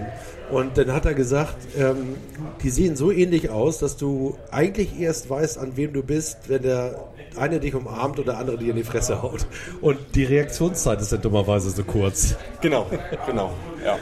Und das fand ich einfach eine schöne Zusammenstellung. Und das ist aber tatsächlich in meiner Erfahrung nur bei Union so krass. Also, dass du diese Riesenspanne von. Naja, man hat eine Affinität dazu, aber gleichzeitig gibt es halt auch so Sachen, deswegen ist es auch so ein bisschen, das, deswegen reden wir gerade auch drüber, glaube ich. Wir würden darüber nicht reden, wenn das äh, Mainz wäre oder, Duisburg oder oder so. Duisburg oder so. Ne? Insofern, ja, also äh, Union auch in vielen Sachen trotzdem irgendwie Vorbild, auch für mich, also jetzt auch vom Podcast zum Beispiel, der Textilvergehen, eines der ältesten Fußball-Podcasts, was der Sebastian da macht und Steffi und Gero und wie sie alle heißen, die dazugehören, das ist schon toll. Und ähm, zusammen, glaube ich, mit dem Eintracht-Podcast so die Ältesten und auch Vorbild für den Millanton tatsächlich. Also Mike hat sich davon inspirieren lassen und jetzt hat ähm, Sebastian ja auch zusammen mit dem Daniel von Eiserne Ketten, äh, ein Taktikblock von Union, nachgeschossen mit einem neuen Format, ein Geschichtsformat über Union Berlin, was so wunderbar ist, was ich auch jedes Mal höre, weil einfach die Sachen einordnen und wie sie es einordnen und da, sind, da ist sehr viel Kreativität dahinter und äh, ich finde es auch toll damals, ich glaube, das war jetzt vor drei, vier Jahren, die haben halt die Ehren äh, silber-goldene Nadel vom Verein bekommen, weil sie Podcaster sind. Und ähm, man sieht dann da auch so Wertschätzung, die es hier übrigens bei St. Pauli aber auch gibt. Also die Wertschätzung für die, die Leute, die halt was machen rund um den Verein. Das ist so ist es ja nicht. Ne? Also. Ja, das stimmt. Obwohl aus meiner Wahrnehmung wird die schon dosiert eingesetzt. Aber das ist. Äh, Okay. Das ist. Oder habt ihr die silberne Ehrennadel bekommen fürs Podcast? Du, wir haben die schon längst bekommen. Wir haben es nur, genau. wir nur niemandem gesagt, weil, weil der. Verein meinte, sag das mal keinem. Ja, genau, sag doch mal keinem. Ja. Da, der kriegt ja auch die goldene.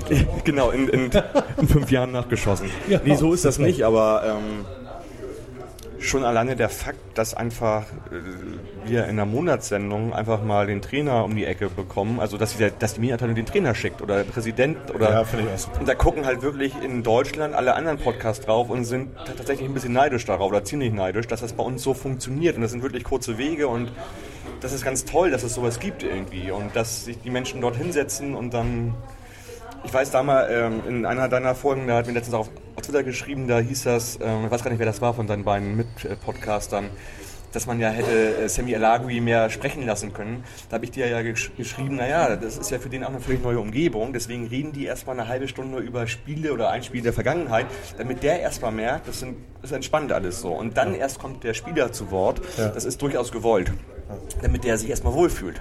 So, und, ähm, Ja, das war Christian. ja, genau. Und insofern, äh, ja, ist es vielleicht auch äh, vielleicht ein bisschen St. Pauli-like, halt dem Star nicht gleich die große Bühne zu geben und erstmal ihm ein bisschen, ein bisschen Wohlfühl-Atmosphäre zu vermitteln tatsächlich. Ja, ich hatte ja auch äh, schon mal eine, eine Idee, ein, äh, ein Podcast-Format äh, direkt mit Spielern zu machen.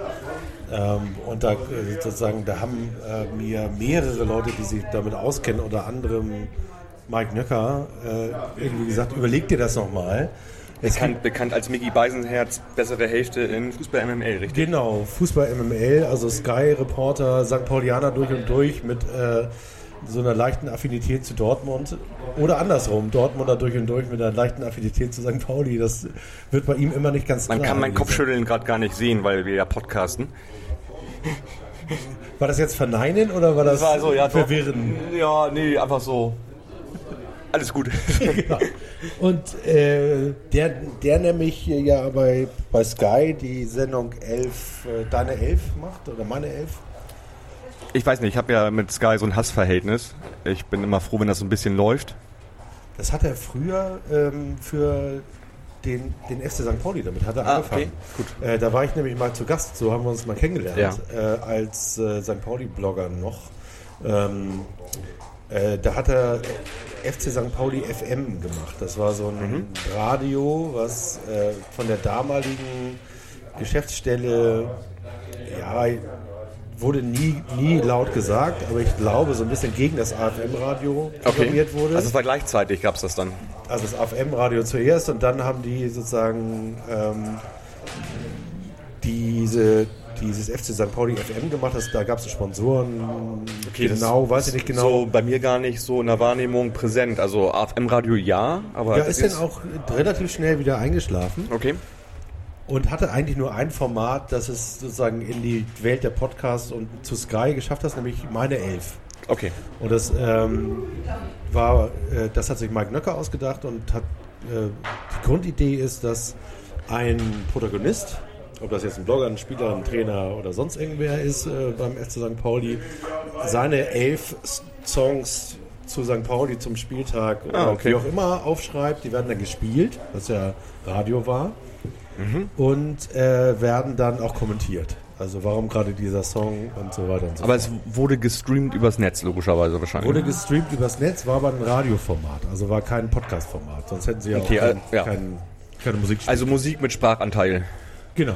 Ja. Und das macht er für äh, Sky jetzt auch. Ähm, unter anderem auch mit Sami Alakwi. Äh, jetzt hat er vor Ach, echt? kurzem, vor kurzem hat er äh, Ginczek da. Ähm, und äh, wir haben uns über dieses Format auch unterhalten. Und äh, ich habe sozusagen, er hat jetzt das, was ich jetzt sage, nicht gesagt, muss ich natürlich extra vorher sagen, sondern der andere, mit dem ich mich darüber unterhalten habe. Und der hat nämlich, der kennt sich mit dem Thema Fußball, äh, Sport und Radio mindestens genauso gut aus.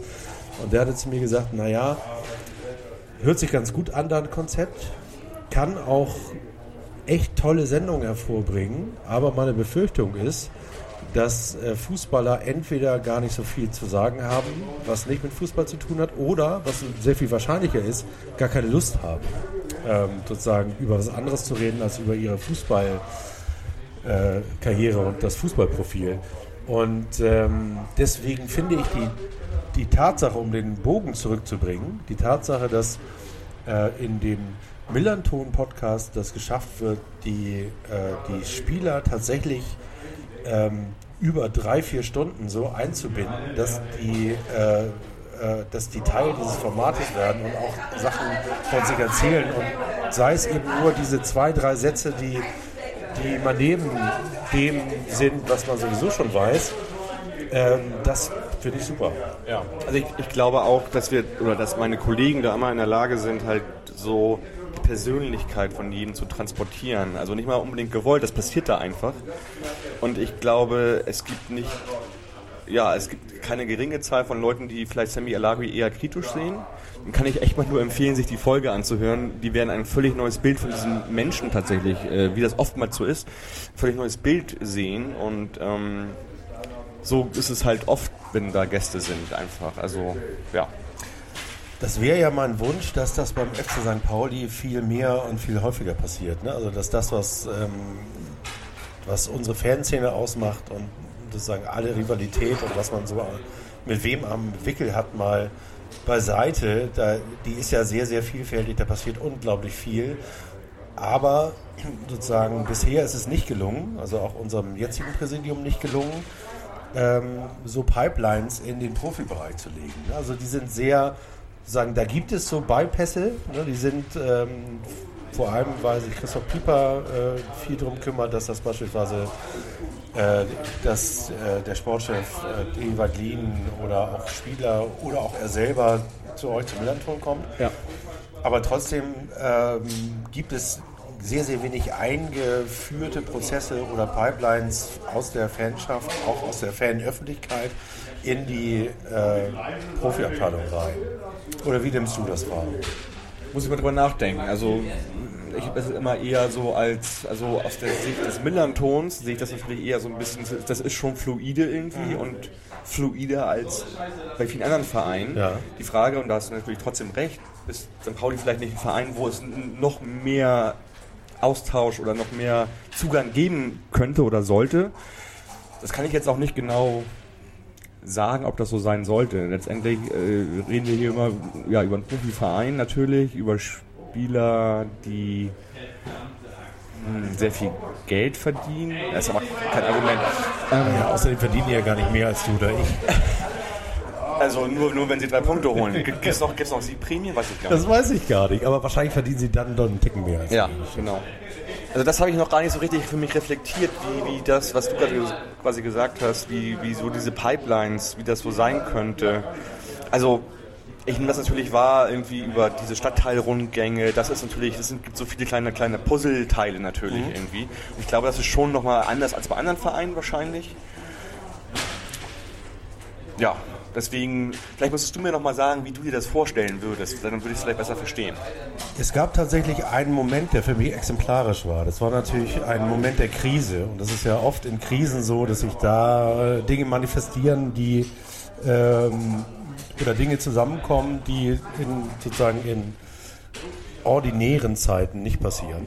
Aber ich kann mich an ähm, die Vorbereitung zu den letzten beiden Heimspielen in der, jetzt, jetzt muss ich mal überlegen, ob das letzte Saison oder vorletzte war. Wann waren denn die letzten, wann standen wir denn kurz vor dem Abstieg? War das letzte Saison? Ich, ich, Erik, ich bin auch wie so ein, wie so ein, wie so ein Hundewelpe. Ne? Ich, ich weiß immer nur, was morgen ist oder was gerade ist eigentlich. Ähm, also wir hatten ja zwei sehr schwierige Saisons. Also die wo wir ja beide Male zur Winterpause fast abgestiegen waren. Und das war einmal die letzte, Und nicht letzte? ganz. Da waren wir ja ganz gut sogar noch. Ja, aber nur wegen der beiden letzten gewonnenen Heimspiele, oder? Also, also die ganz eklatante Saison war, glaube ich, vor drei oder vor vier Jahren, wo wir, glaube ich, elf Punkte hatten irgendwie und wo eigentlich gar nichts mehr ging. Das war, glaube ich, die erste Saison auch von Oke und von Sandra als Aufsichtsrätin. Ja, genau, das war die erste. Sich so, wo die sich sofort einmal schön zusammenschweißen mussten, damit das überhaupt noch funktioniert und wo wir dann einfach die beste Rückrunde der Vereinsgeschichte gespielt haben. Ja, ich kann mich noch daran erinnern, als Oke seine Präsidentschaft vorbereitet hat, haben wir ganz kurz darüber gesprochen, wie, wie denn so das Worst-Case-Szenario aussehen könnte. Ne? Und das, dann hat er gesagt, das Worst-Case-Szenario könnte sein, dass wir gewählt werden und stehen auf dem Ab kämpfen um den Ab Abstieg. Ja, das- das und genau hier- so ist es gekommen. Dass ich hier Präsident werde, quasi der aus den Fenster rauskommt und sofort absteigt mit dem Verein. Genau. So, also, ne? genau. Das war, war ja wirklich nicht unwahrscheinlich. Das war nicht unwahrscheinlich, genau. Und dann wurde ja in der Zeit in der Winterpause ja Ewald installiert und also Meckle wurde quasi weg, weg, wegdelegiert. Der war dann ja Sport, äh, Sportdirektor, Chef, Sport, Sportchef, Sport, genau. Sportdings. Ja. Und alle sagten, was will denn jetzt der alte Ewald hier? Seid ihr nicht ganz dicht?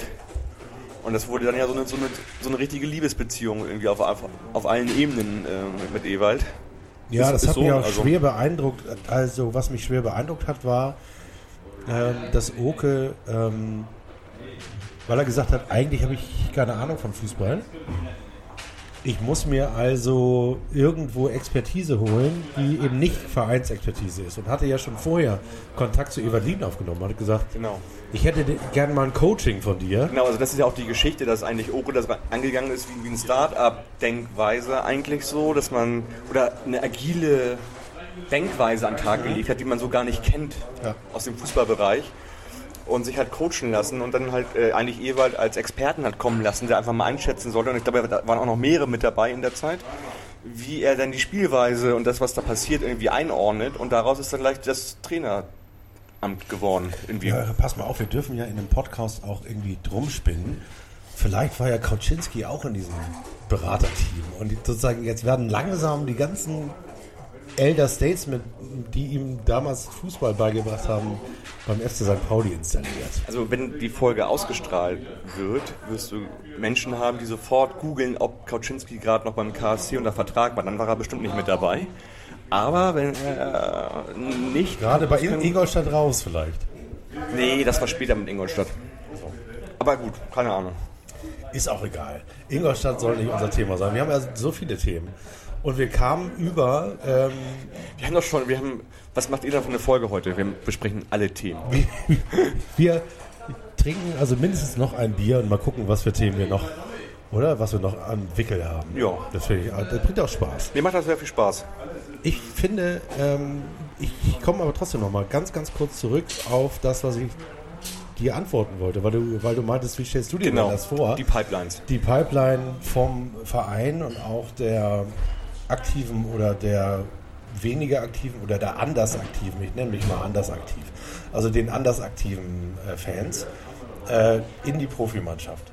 Und ich nehme das so wahr und ich mache das ja jetzt auch schon eine ganze Weile über den Verein zu blocken und dann passiert das ganz natürlich, dass du sehr viel näher an diesen Verein rankommst. Das ist auch, ähm, so bei mir jetzt auch, vielleicht ist das auch so, eine, so, ein, so ein Persönlichkeitsding bei mir. Also je enger dieser Orbit wird, also je enger der Orbit um den Verein wird, desto, äh, desto mehr habe ich das Bedürfnis, mich wieder abzugrenzen. Deswegen haue ich auch äh, permanent und regelmäßig mal irgendwie auf den Kuchen und hau irgendwas raus, auch nur um nochmal wieder mich selbst abzugrenzen und um den Leuten im Verein zu zeigen, ich bin unberechenbar sozusagen. Ich gehöre ni- nicht zu eurem Klüngel dazu. Das ist jetzt ein Persönlichkeitsding von mir, ist vielleicht auch ein bisschen anstrengend. Das ist immer der Punkt, wo dich andere Leute als Boulevardes, provokant, wie auch immer... Ja, oder der hat sie nicht mehr alle. Ja, genau. Wie auch immer. Es ist auch, also ich habe, ich mache das schon, ich blogge schon so lange, dass ich mir ein so, so dickes Feld zugelegt habe und ich habe wirklich, wirklich Blog- und Kommentarschlachten mit ähm, ultraliberalen Blogs mit irgendwelchen vollkommen durchgeschossenen Don, Alfonsos oder so habe ich mich schon angelegt. Das heißt also, hier bei St. Pauli, und das darf man ja auch nochmal betonen, wird zwar mit harten Bandagen sozusagen geblockt und gemacht und getan, aber wir mögen uns ja alle. Und ich, also ich, mag weiß, ich weiß selbst aus Vergangenheit, mit Don Alfonso eine Schlacht auszuführen, ist wirklich sehr anstrengend. Ja, das ist sehr anstrengend. Und das, also da gibt es auch tatsächlich ganz, ganz miese Geschichten, wie, die da gelaufen sind, wo die wahren Opfer quasi schwarze Frauen und schwarze Bloggerinnen waren, die irgendwann gesagt haben, ich kann nicht mehr, jetzt stell du dich mal bitte ins Feuer. Und ich habe das mal ein Wochenende gemacht, ähm, auch gegen sehr mächtige Blogger. Also einmal so einen Typen aus Berlin, dessen Namen ich jetzt schon aus meinem aktiven Wortschatz getilgt habe und eben Don Alfonso, ähm, die wirklich anstrengend waren. Und da, da, da sind die, die Auseinandersetzungen hier Pipifax, weil sie nämlich tatsächlich zwar emotional sind, aber sie sind ja nie, also sollen nie verletzen. Und äh, selbst wenn sie verletzen, kann man sozusagen darüber reden, in der Regel. Also, also wer verletzt werden möchte, sollte sich auf jeden Fall im Forum anmelden bei St. Pauli. Da kann, kann man gut verletzt werden. Ich bin da vor 15 Jahren ausgestiegen aus diesem ganzen Kosmos. Also, äh, weil das da trifft sich halt irgendwie alles. Das ist so das Facebook in klein irgendwie so. Ja, bist du da eine bist Entsprechung? Du, bist, bist ja, du unterwegs? Ich, ja, ich bin ab und an mal auch irgendwie so Gruselkabinettmäßig natürlich. Aber man kriegt natürlich, also, und das mag ich auch, dass es so oldschool-mäßig tatsächlich immer noch ähm, ein Bereich ist, in dem man doch durchaus mitkriegt, was die Leute in diesem Verein so beschäftigt. Also das ist schon so. Auch die merkwürdigen okay. äh, Leute, die diesen Verein ausmachen. Also ich, äh, ich podcaste jetzt ja auch für die Mopo und ne, habe vorher auch tatsächlich irgendwie ein paar Blogartikel für die geschrieben. Das habe ich jetzt sein gelassen inzwischen. Ähm, das habe ich jetzt auf. Äh, Wegen der Kommentare oder? Nee, weil, weil auch tatsächlich äh, klar wird, die Art und Weise, wie ich Blogartikel schreibe, die Themen, die ich schreibe, die passen nicht richtig zum Mopo. Und da passt die Mopo auch zu mir nicht. Ähm, was ich jetzt als äh, Folge ausprobiert habe, ist ähm, dieses sehr spezielle Podcast-Format zu machen, wo ich auch äh, nicht genau wusste, was daraus wird. Was ich aber äh, weitergemacht habe und auch weitermache, wenn es das noch länger gibt. Alleine aus einem einzigen Grund. Weil ich nach der ersten Folge hat mich ein Freund von mir angerufen, der hier auch im äh, Verein aktiv ist, ähm, der beispielsweise sehr aktiv für Viva Con Aqua war und so. Und ähm, der, der zu mir gesagt hat, weißt du was, Erik, ich finde das total geil. Nicht, dass du es bei der Mopo machst, das finde ich eigentlich blöd. Ich finde auch diesen Typen blöd, mit dem du das da machst. Das, aber was ich total ich geil mein Nicken gerade nicht, nicht gehört. Was ich total geil finde, was ich total geil finde, ist, dass es in Zeiten, wo sich andere Leute aufs Maul hauen, Leute vom HSV und dich gibt, die sich gemeinsam sozusagen an ein Mikro setzen und mal einen ausquatschen. Und das alleine ist äh, für mich ein viel. Ich, ich habe da ehrlich gesagt nicht dran gedacht. Ich habe gesagt, ja, irgendwie kann, mal ganz lustig, ein bisschen so und mal, mal ausprobieren. Und dass das diese Dimensionen hat, äh, auf die Idee bin ich gar nicht gekommen und fand das aber ein Feedback, wo ich dachte, ja, und wenn das der einzige Grund ist, um das zu machen, dann ist das kein schlechter. Und ähm, deswegen und inzwischen habe ich da auch ehrlich gesagt Gefallen dran gefunden, weil ähm, das echt Spaß bringt, mit dem sich so ein bisschen zu kabbeln. Wie ist das denn eigentlich mittlerweile da? Also ich habe mal die erste Folge gehört und war gleich ein bisschen abgeschreckt, weil das nur auf Soundcloud lief und das war ja, ist ja eher nicht so richtiges Podcast-Distributions-Ding, sie sage ich mal. Habt ihr seid ihr mittlerweile bei iTunes auch und so weiter? Kann man euch abonnieren richtig? Oder also wir sind bei Spotify. Bei Immerhin. Spotify, dem äh, Podcast-Streaming-Anbieter. Äh, Nummer eins. Dem Podcast-Streaming-Anbieter Warte mal, äh, und dieser natürlich der äh, Sponsor ist beim FC St. Pauli. Ich weiß ehrlich gesagt nicht, ob wir bei dieser auch sind, aber die haben es. Ähm, tatsächlich sind wir noch nicht bei Apple, Apple Music gibt es auch noch, das haben wir auch alle drei dann einmal. Da gibt es äh, wohl tatsächlich Probleme, den bei iTunes äh, einzustellen. Weil das schon Podcast gibt, der Zweierkette heißt, äh, richtig? War, wäre auch meine ja. Vermutung, dass das da, damit zusammen. Da hast du aber nicht beraten, hoffentlich, ne? Nein, ich habe hab tatsächlich, also da gibt es eine Anekdote. Also ich habe mir das grundsätzliche Format habe ich mir ausgedacht. Ja. Ähm, ähm, und zwar basierend auf einem Format, das ich mit meinem uralten Freund Oliver, der auch HSVer ist, genau das, was du sozusagen heute fürs Derby gemacht hast. Der auch schon in der Blutgrätsche, was, ist das Blutgrätsche genau. bei euch das Format? Ja. Das, ich habe ich hab ursprünglich mal, also es gibt den Blutgrätsche-Podcast. Zwei Folgen, glaube ich, bisher, oder? Zwei? Folgen bei iTunes. Habe ich auch beide gehört. Und dann habe ich äh, den, das Format, weil mir das einfach zu viel wurde, zwei Podcasts irgendwie zu administrieren, dieses Format in unseren St. Pauli-Podcast integriert. Wir haben gesagt, okay, ab und an machen wir mal unseren Horizont ein bisschen auf und treffen uns mal mit dem Stadt Vize-Stadtmeister. Muss man erstmal schaffen, eine Sendung nach zwei Folgen gleich an die Mopo zu verhökern. Nicht schlecht, Herr, Herr Haut, nicht schlecht. Ja, pass auf. Auf jeden Fall haben die, habe ich gesagt, komm, das wäre doch was für euch, zumal ich ja jetzt nicht mehr blogge. Und ähm, habe das auch mehreren Verlagen angeboten und Mopo hat gesagt, ja, super Idee. Wir hätten da auch übrigens gleich einen, äh, den wir als äh, Gegenspieler im Auge haben, nämlich den Sivi. Haben Sie gesagt, du kennst ihn, das ist der, der auf YouTube immer ausrastet im Auto. Tatsächlich kannte ich genau dieses eine Video von ihm nach dem HSV-Spiel gegen Bremen. Der hat ja auch Reichweite und Bekanntheit erlangt irgendwie so. Also das wurde mir ja auch massiv in meine Timeline gespült. Warum auch immer, weil der Algorithmus ein Arsch ist. Und ähm, ich habe den halt dadurch wahrgenommen, ja. Ja, und ich finde, ähm, er hat halt tatsächlich mit diesem Blutdruck und diesem sozusagen diesem Geschreie und so hat er natürlich ähm, ein ein Format und eine, sage ich mal, eine Präsenz, auch eine polarisierende Präsenz in seinem YouTube-Kanal, die und so, so viel kann ich verraten, die eigentlich seinem Naturell gar nicht entspricht. Der ist, im, der ist eigentlich ist er relativ total entspannt, grundentspannter Typ. Muss man, glaube ich, auch sein, um 20 Jahre im sogenannten im Rettungsdienst zu arbeiten. Der ist Okay.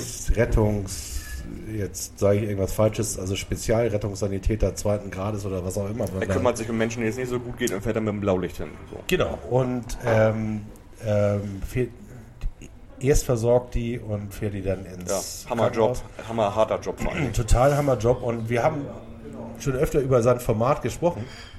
Und da hat er auch gesagt, wenn ich so cholerisch wäre, wie ich da tue, könnte ich meinen Beruf gar nicht ausüben.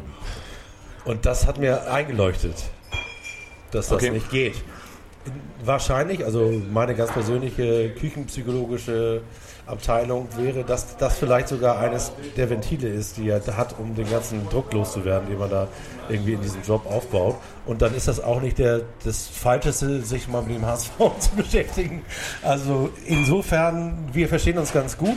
Das ist im Übrigen schwierig für dieses Format, dass wir uns ja eigentlich in dem Format ein bisschen anfrotzeln müssen, aber im Grunde genommen uns relativ sympathisch Würdest du mit ihm genauso wie mit mir hier sitzen und, und ein Bierchen trinken? Ja, äh, überhaupt gar kein Problem. Ja. Ab geht. Ja, ist echt natürlich, wie Podcast in den letzten zwei Jahren abgegangen ist. Also wir haben es ja in Wellen immer mal schon erlebt und dachten, na, jetzt wird's groß, dann ist es ein bisschen groß geworden. Und aber ja, was in den letzten zwei Jahren, und das merke ich auch in meinem täglichen Job, wie viel Beratungsanfragen ich auf einmal zu Podcasts bekomme, was ich natürlich toll finde. Auf einmal kann ich mein Hobby irgendwie dann auch wiederum in meine Beratergeschichte mit einbringen, ist schon toll. Also Ja, großartig. Da musst du mir mal sagen, wie das geht. Wie? Wie meinst du das? Also, was sind das für Leute, die dich anfragen? Ja, das sind halt entweder Agenturen, mit denen ich zusammenarbeite, für Ja. die ich äh, Kunden betreue, oder das sind halt Direktunternehmen, die sich auf einmal mit Podcasts auseinandersetzen. Ähm, ich weiß noch, vor vier, fünf Jahren habe ich schon in Projekte mal Podcast mit reinberaten wollen. Da haben mich alle ausgelacht, so wie, wie, wie Podcast, was, was, was, nee, keine Ahnung, wir machen das, das mit den Fähnchen auf jeden Fall. Und ähm, jetzt merkt man, wie sich die Sache umkehrt und äh, irgendwie hat gefühlt jeder Podcast auf dem Zettel.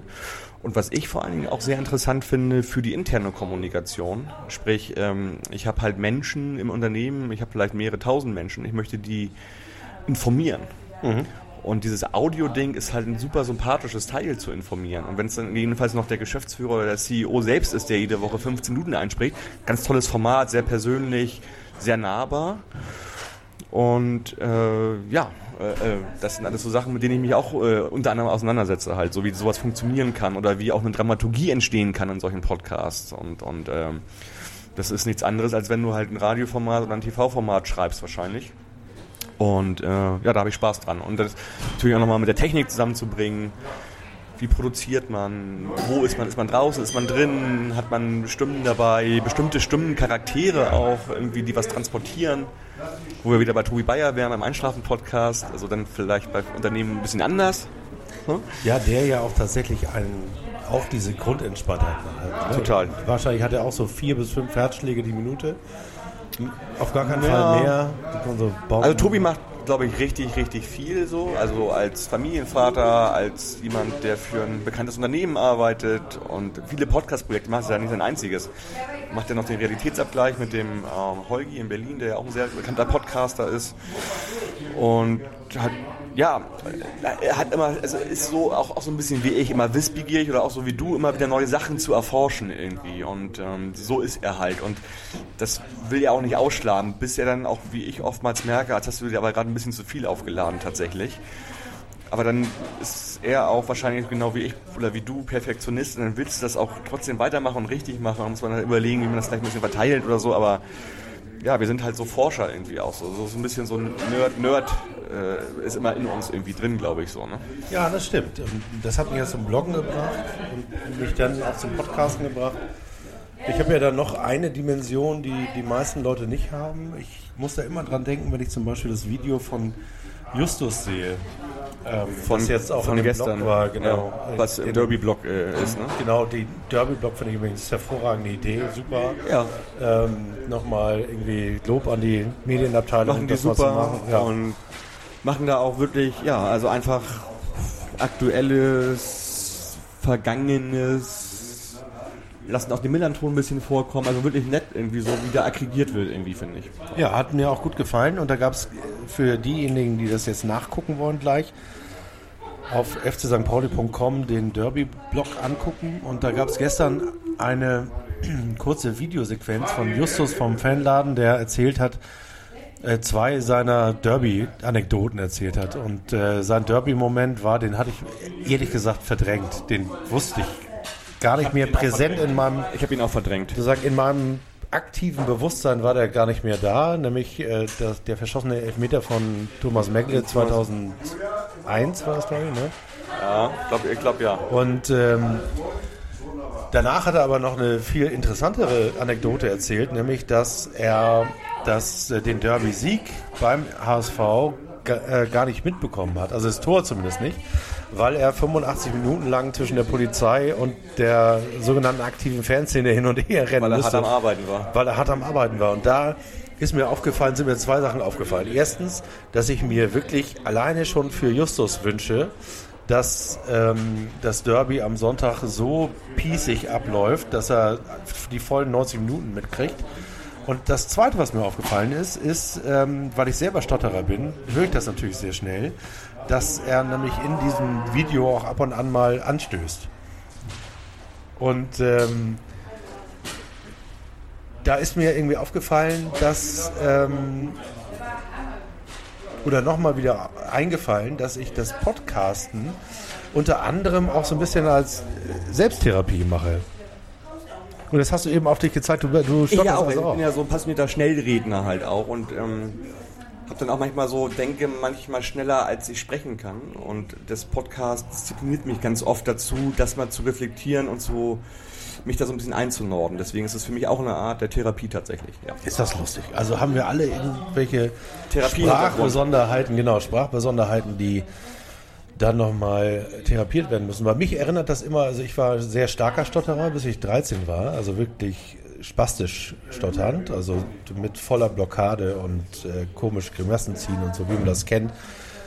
Gefühlt minutenlang keinen Satz rauszukriegen und ähm, war dann in einer Therapie in den USA Die Folge hatte ich auch gehört, als du das erkl- erklärt hast, mal, wie du dann darüber bist zu deinem Onkel, glaube ich, nach New York, fand ich sehr spannend übrigens. Genau, Äh, das war ein Wochenende und das Spannendste überhaupt war, dass äh, nach diesem Workshop, der ging über drei Tage, das Stottern weg war. Also nicht nur weniger, sondern es war weg. Und äh, damit das so blieb, hat, ähm, war ich ein Jahr in so einer Fernbehandlung und habe ähm, Tapes besprochen. Also so vom Walkman mit Mikro, so wie wir das jetzt auch machen. Mit deiner eigenen Stimme quasi. Tapes in meiner eigenen Stimme und habe die Übungen gemacht und habe diese Tapes in die USA geschickt.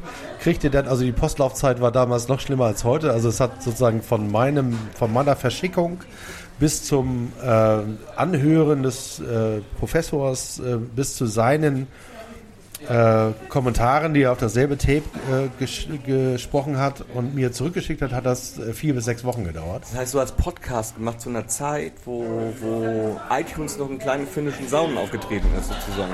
Wahrsch- Wahrscheinlich, das war Pod, das war sozusagen, das war ein Podcast-Interview, das über Snail Mail und äh, Musikkassette Slow, verschickt Slow wurde. Podcasting.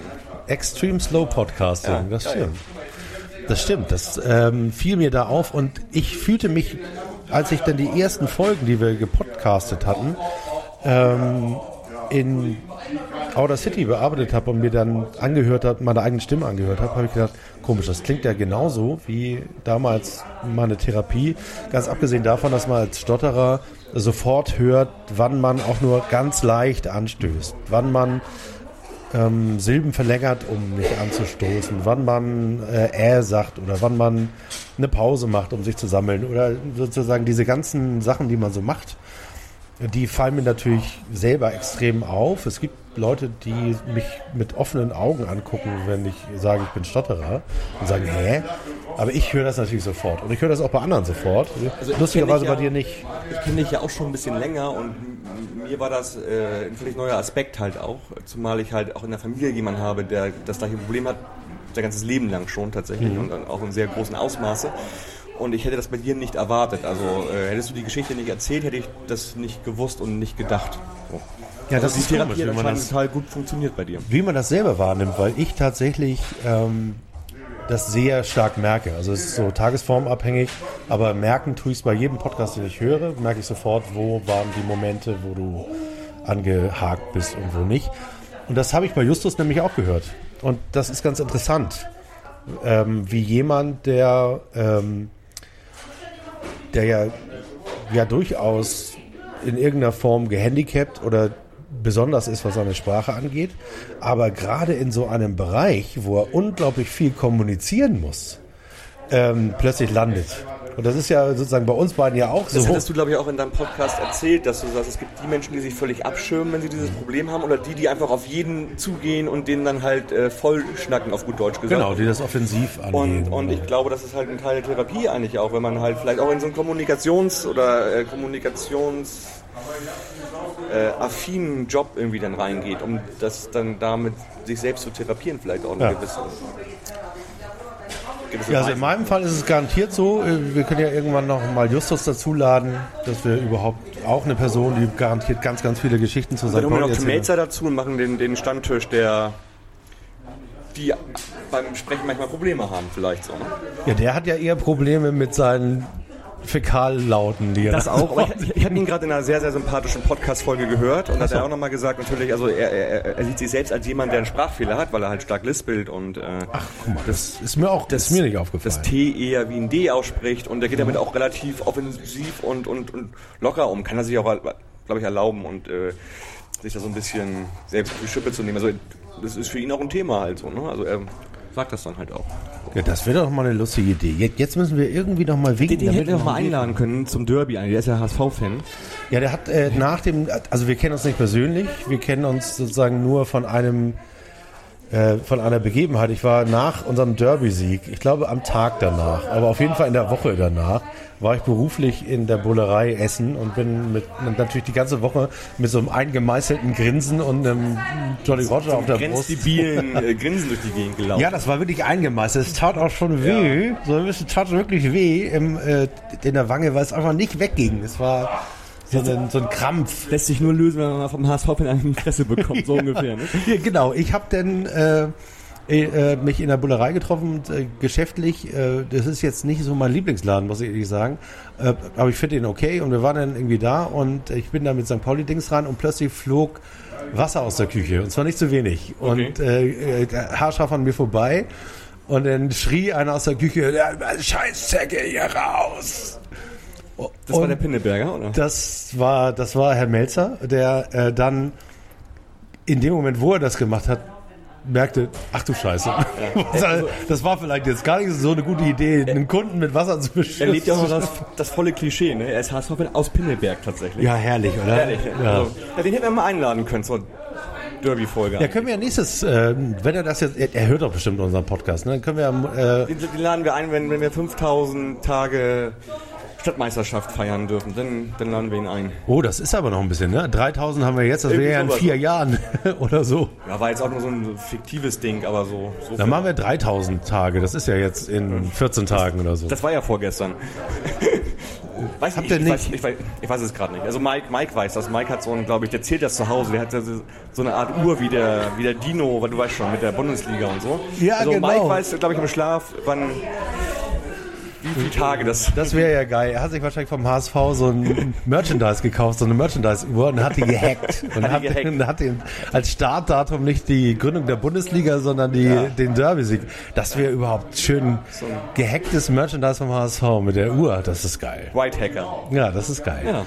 Und dann, ähm, ja, dann können wir den einladen und mal gucken. Auf jeden Fall äh, fiel ihm dann ein, dass er da, äh, dass er da einen Kunden und so eine Entourage gerade und hat sich dann entschuldigt. Ich fand die Entschuldigung ehrlich gesagt gar nicht so lustig wie die Tatsache, dass er plötzlich aus der Küche, weil das ist einfach, das war ja so in dieser Woche waren, war die Emotion einfach so, ne? Also, wenn- denken immer, die meisten von denen sind so blutleer, ne? Ist, ist dann gar nicht so. Ne? Nein, so plötzlich kommt die in Wallung, ne? wenn sie 0 zu 1 gegen den Underdog verlieren. Ja, Ach, herrlich. ja. herrlich, ne? Und deswegen finde ich auch, also ich fand das Spiel an sich, das Hinspiel, jetzt sind wir ja doch beim Derby gelandet, ne? Also ich fand das Hinspiel, Ja, hilft ja nichts. Das Ja, gar nicht das schlecht. ist ja nun mal das Thema dieser, dieser Tage. Da, da müssen wir ja hinkommen. fanden ja alle blöd, das Hinspiel. Ähm, das 0 zu 0. Weil es ja angeblich äh, sozusagen keine Torraumszenen und so gab. Ich fand das gar nicht so schlecht. Ich fand die Intensität, mit denen diese beiden Mannschaften miteinander umgegangen sind, eines Der Derbys würdig. Und äh, die letzte Aktion wäre, und das hätte ich Cheng Shahin wirklich, wirklich, wirklich so Ich gegönnt. auch. Und ich war genau, ja, wir waren ja alle hinter diesem Tor und wir haben die Flugbahn gesehen und man denkt für einen Bruchteil einer Sekunde, Alter, wenn der hier jetzt im Winkel einscheppert, wie geil wäre das denn irgendwie? Ja, das ist abgefahren. ne? Und dann hat man gedacht, selbst als das jetzt nicht passiert ist, habe ich gedacht, das war ein, ein, ein würdiger Abschluss für ein Derby-Spiel. Auch für ein 0 zu 0. Fand Ja. ich nicht so schlimm. Ja, also äh, das Spiel war natürlich für neutrale vor allen Dingen Zuschauer total Grotte und vielleicht für die HSV-Fans auch ganz schlimm. Für mich war das eine taktische Meisterleistung, was da passiert ist. Also wie St. Pauli, wie Kauczynski durch Taktik einfach die zwei, drei Schlüsselpositionen beim HSV einfach mal neutralisiert hat und ja, also diese- dieser, dieser Punkt ging über die Taktik, ganz, ganz ehrlich. Und deswegen habe ich mich gefreut, weil wir haben denen einfach zwei Punkte geklaut und haben uns einen dazu gewonnen. Und das war wirklich, das war so gewollt. So, und das sah scheiße aus, klar, klar keine Frage, aber das war so gewollt. Ja, ich fand's ja, du warst im, im Stadion. Ich war im Stadion, ja. nee, ich hatte, ähm, ich hatte bei dieser merkwürdigen Auktion zwar eine Karte bekommen. Vielen Dank, Silvia. Dankeschön. Du redest mit mir von dem Ja, ich rede mit dir. Du bist jetzt im, äh, sozusagen im Podcast. Bist du auch schon im Derby-Fieber? Ach, ach, macht ihr jetzt mal für Sonntag diese ganze Sache? Mhm. Gerade habe ich ihn schon benannt. Ja, wir reden jetzt über das Derby und haben vorher aber auch über die Domschecke geredet und über dich, dass du uns freundlicherweise das Bier bringst. Ganz toll, vielen Dank.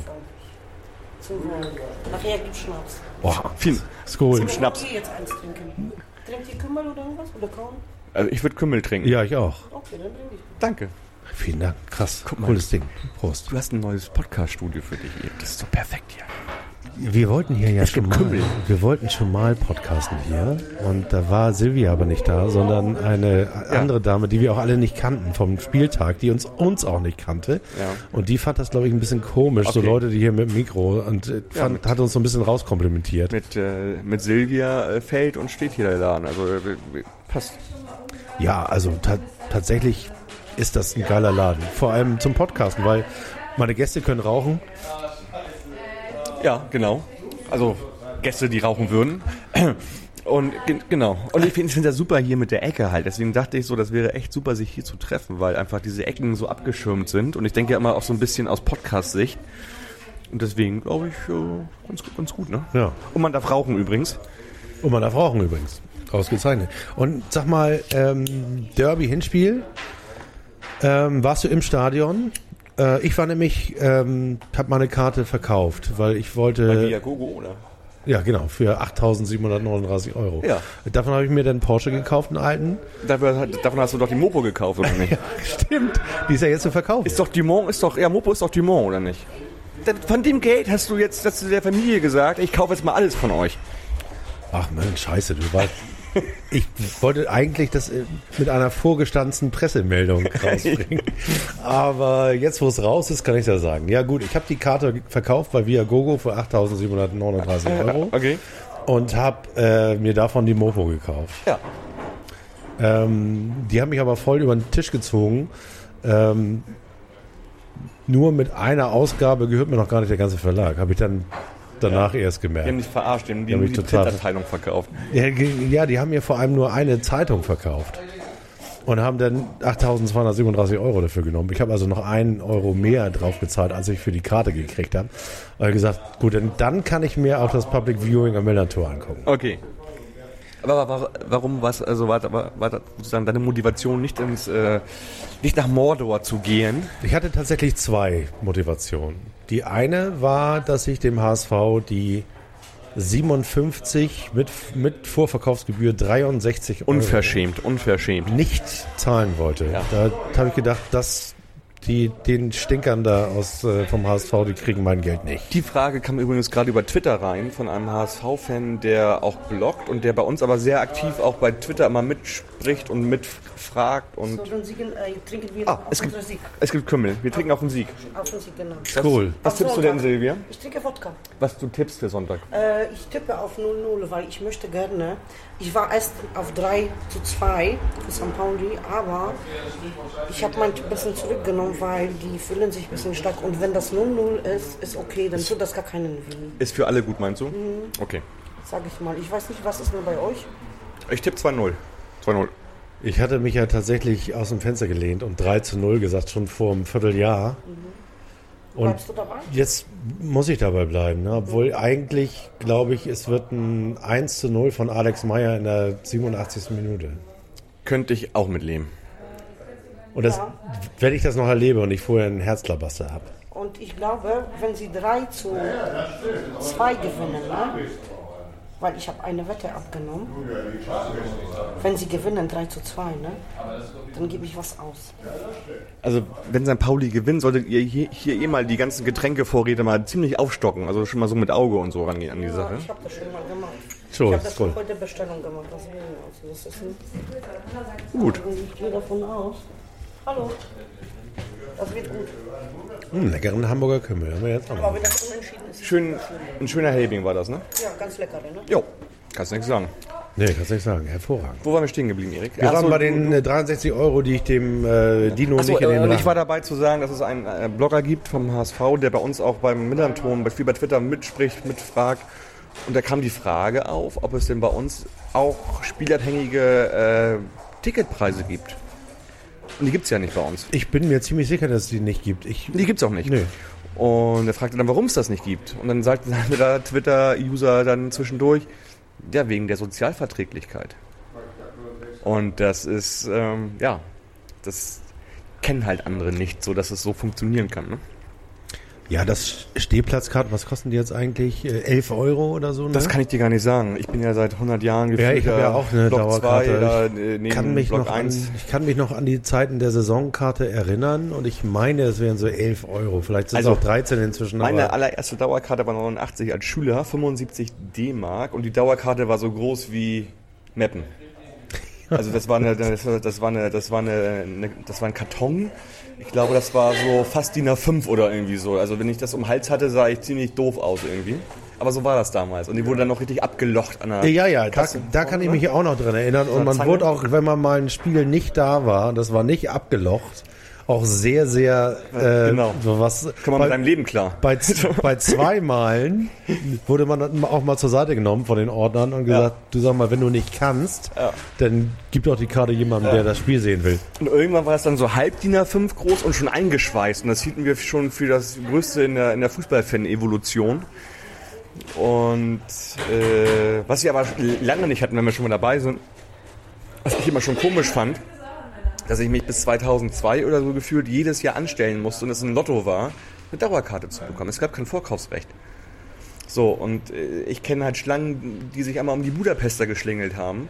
Zum Beispiel 95 beim Aufstieg. Um dieses berühmte Telekom-Gebäude, das war sie auch Alles, noch. alles. Schlafsäcke, Menschen, die, äh, also wir haben so eine Schlange gemacht, lange bevor es iPhones gab tatsächlich.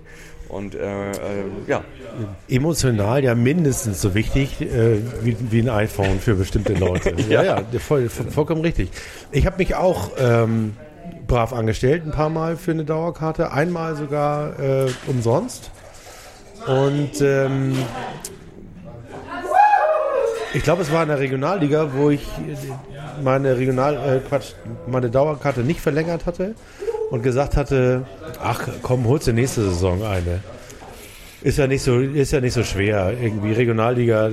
In der Zeit standen noch gar nicht mehr so viele Leute an, ehrlich gesagt. Stimmt. Und ähm, ähm, dann habe ich es aber verpasst. Dann sind wir aufgestiegen und ich habe mir die nicht verlängert. Und dann äh, gab es nämlich diesen Switch äh, mit der automatischen Verlängerung und äh, dann gab es nur noch äh, für die Südkarten. Und da hatte ich mich auch zweimal angestellt. Einmal hat es funktioniert und das zweite Mal gab es diesen Skandal, dass, ähm, dass sich da irgendwie 300 Leute vorgedrängelt haben und wir standen Ja, sozusagen fröhlich in Ja. der Schlange.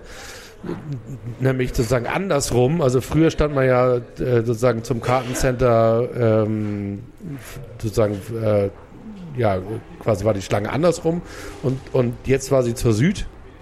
Und äh, wir standen halt fröhlich fünf Stunden in, in der Kälte und hat, hatten nicht mitbekommen, dass die Leute ähm, sich davor gedrängelt haben. Und dann kamen wir auf diesen Platz endlich nach vier, fünf Stunden oder noch länger. Und da war ein, irgendwie ein, Platz, ein Bild der Verwüstung und äh, dann kamen schon die Leute sagen, ja, ihr braucht euch gar nicht mehr an, anzustellen. Thema ist durch. Thema ist durch. Und da habe ich gedacht, was? Moment mal. Und da habe ich mich äh, mächtig drüber aufgeregt. Ich weiß gar nicht, irgendwie hat es aber doch noch geklappt. Der Verein hat da, glaube ich, sehr viel ähm, noch versucht gerade zu rücken. Und dann habe ich, glaube ich, doch noch eine Karte für die Süd gekriegt.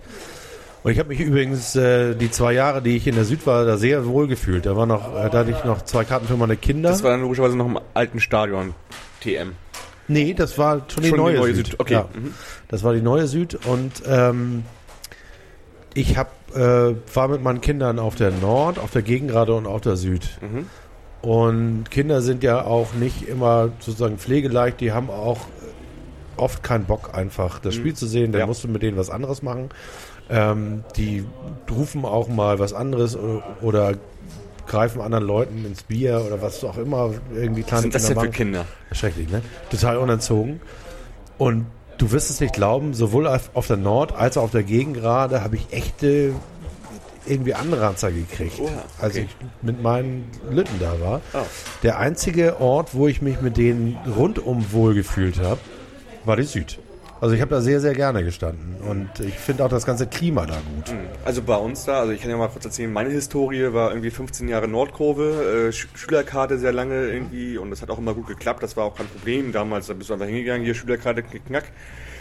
95 war das erste Mal halt ein Problem tatsächlich, also weil dann dieser Aufstieg war, hier dieser Spielabbruch, hier dieses 5-0 gegen Zwickau, Homburg, Homburg.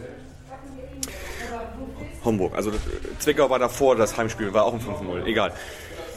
Und ähm, ja, ich war insgesamt 15 Jahre in Nordkurve, bin dann, hab dann gesagt, so, ich würde gerne mal was hier verändern in meinem Leben. Ich gehe jetzt mal auf die Gegengerade und war da zwei Jahre Stehplatz. Ja. Fand übrigens auch die Sichtweise von der Gegengerade auf das Spielfeld ein völlig anderes auf einmal. Also Nordkurve oder hinter dem Tor, wenn du da stehst, liest du das Spiel völlig anders. Gefühl Vor allem, wenn du spät kommst, dann siehst du du ja gar kommst. nichts, dann siehst du ja nur Beine Ja. sozusagen. Und äh, Gegengerade war für mich, ach guck mal, man kann ja doch erkennen eigentlich, wie taktisch gespielt wird. Das kannst du, konnte ich früher nie erkennen tatsächlich Nee. irgendwie. Und bin dann aber nach nicht. den zwei Jahren, weil halt Freunde von mir immer schon oder schon längere Zeit unterm Dach dort ehemalige Singing Area, Block 1, Skinheads, kennen ja viele, die waren da immer schon und die haben mich immer mal hochgeholt, weil es da so ein, zwei freie Plätze gab. Und ähm, das war auch irgendwie diese Saison Regionalliga. Und ich wusste, es gibt da oben bei meinen Freunden genau nebenan genau zwei freie Plätze, weil dort stetig wechselnde, ich wollte gerade sagen Geschlechtspartner waren, stetig wechselnde Menschen saßen. Also muss es irgendwie frei sein, freier Verkauf. Und bin dann wirklich am ersten Tag des äh, Verkaufs, also es gab noch kein Vorkaufsrecht, bin ich dann hin morgens um 8 zum KC, zum Kartencenter und gesagt so, ich hätte gerne bitte Block 2, Reihe 6, äh, so. ja, die sind noch frei. Jupp, ich weiß und die hätte ich jetzt gerne. Und Alles ich klar. hätte die nie wieder bekommen. Das war once in a lifetime und seitdem habe ich die halt. Ähm, diese beiden Karten und äh, ja, und das Schöne ist da oben halt irgendwie, die können alle stehen, das genieße ich sehr, ich könnte auch nicht irgendwie im Sitzen Fußball gucken. Und wir stehen alle und wir kennen uns irgendwie alle. Und wenn mir jemand ein Spiel oder zwei Spiele fehlt, dann fragt man mal, wo ist der denn? Das ist Mhm. auch so, sich umeinander kümmern. Und da sind auch echte Freundschaften entstanden dort oben. Und auch, da sind auch sehr interessante Menschen. Da ist irgendwie so T.S. Ullmann ist da oben, Markus Wiebusch äh, und so. Das ist alles so sehr nett dort oben. Und man kann spät rein, das genieße ich auch sehr. Ich möchte mich nicht um meinen Platz drängeln, das bin ich nicht. Ich gehe auch viel auf Rockkonzerte und auf Festivals, auch das hasse ich. Ich stehe dann lieber eher hinten und ich bin nicht so jemand, der sich irgendwo reinschiebt. Ich hasse das. Und deswegen genieße ich das da oben sehr, äh, seinen Platz zu haben, aber nicht sitzen zu müssen. So. Ja, ich war da vor äh, vier Jahren öfter mal und da haben wir uns ja auch nochmal wieder getroffen. Es ist echt erstaunlich, wie viele Leute man kennt, die sozusagen Ja. äh, da oben stehen. Michael Reinermann und Genau, ist auch äh, hinter mir Jörg mein, mein Ehe, Jörg Petro, Heithaus, dein ehemaliger- mein ehemaliger Chef und Kunde Pedro Anaka, Genau. von dem ich tatsächlich, hast du den Podcast, wir müssen jetzt mal ganz kurz euch vergessen da draußen, weil ihr wisst jetzt gerade gar nicht, worüber wir reden. Reden wir jetzt über Internas? Aber mein, ähm, mein ehemaliger Kunde und dann jetzt ehemaliger Chef, Petro Anaka, der selber Künstler ist, der hat bei Jörg Heikhaus, der wo auch selber Künstler ist und eine Galerie hier in der Schanze hat, die Helium Cowboys heißt, Helium ein, Cowboy Art Space. einen äh, Podcast gemacht. Ich weiß, ich war eine Woche vorher zu Gast bei, bei, bei Jörg. In im gleichen Format. Ach, den habe ich noch gar nicht gehört. Den Ja, ich war da und habe mal ein bisschen was erzählt zu Social Media, PR im Kontext von und zu Kunst. Künstlern. Ah, okay.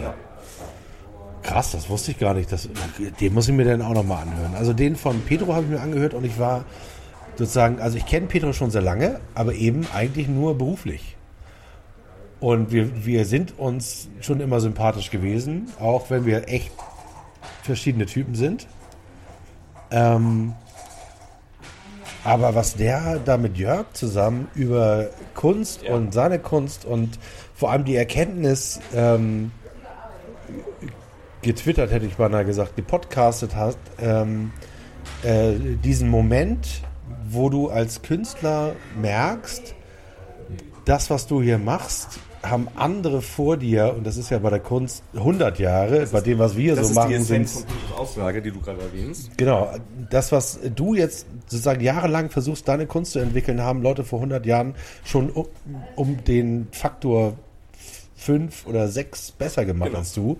Und im Grunde genommen kannst du die eigentlich nicht mehr einholen. Und das, Ja, also äh, äh, das geht ja Medienschaffenden, um das, den Satzkurs äh, zu vollenden. Du hattest ja gesagt, wir sind ja Ausprobierer und äh, sozusagen, wir sind ja ähm, engagierte Dilettanten bei sehr vielen Sachen und eignen uns Sachen selber an, bis wir dann irgendwann vielleicht von anderen als professionell in dem Bereich angesehen werden. Aber selber hat man ja permanent diesen diesen reflexiven Moment, den er da so beschrieben hat, so nach dem Motto, im Grunde genommen mache ich hier Dinge, die haben Leute, die ich sehr bewundere, um den Faktor 5 oder 6 besser gemacht. Im Grunde genommen könnte ich jetzt auch aufhören damit. ja. Es war auch eine super Folge. Man muss dazu sagen, also Petro und ich sind sehr, sehr gute Freunde, halt schon seit etlichen Jahren. Und er hat halt ein mega hohes Kunstverständnis. Äh, Und ähm, hat zudem, das habe ich aber jetzt gerade auch erst gemerkt in der Folge, eine mega Podcast-Stimme. So, also Ist war- mir auch aufgefallen. Der könnte sofort, also die könnte man sofort nachts so, so, so, eine, so eine Nightshow so. Ja, richtig gut. Und ich war vor zwei Jahren mal mit ihm und ein paar anderen Freunden, waren wir im Harz, haben halt so eine kleine Trash-Tour gemacht, irgendwie so in so einem alten Harz-Hotel. Und wir sind halt alle irgendwie so maximal tätowiert und sehen halt irgendwie alle ein bisschen komisch aus. Und er hat dann halt irgendwie in so einer Bar, in so einem komischen 70er-Jahre-Ambiente mal dann irgendwie so Monolog gehalten über Kunst. Und dann hattest du ein Publikum auf einmal von, was sind die, 30 Leuten, die dazugehört haben. Und das kann er halt richtig gut. Der, kann, der weiß halt, was er da spricht. Der ist halt wirklich jemand, der sich mit Kunst sehr gut auskennt und auch seine Art, wie er Kunst versteht, wirklich gut rüberbringen kann. Und dann hat er da einfach mal den ganzen Laden unterhalten mit seinem Kunstverständnis. Und das war wirklich mega interessant. Und das hat er halt auch in dem Podcast gemacht.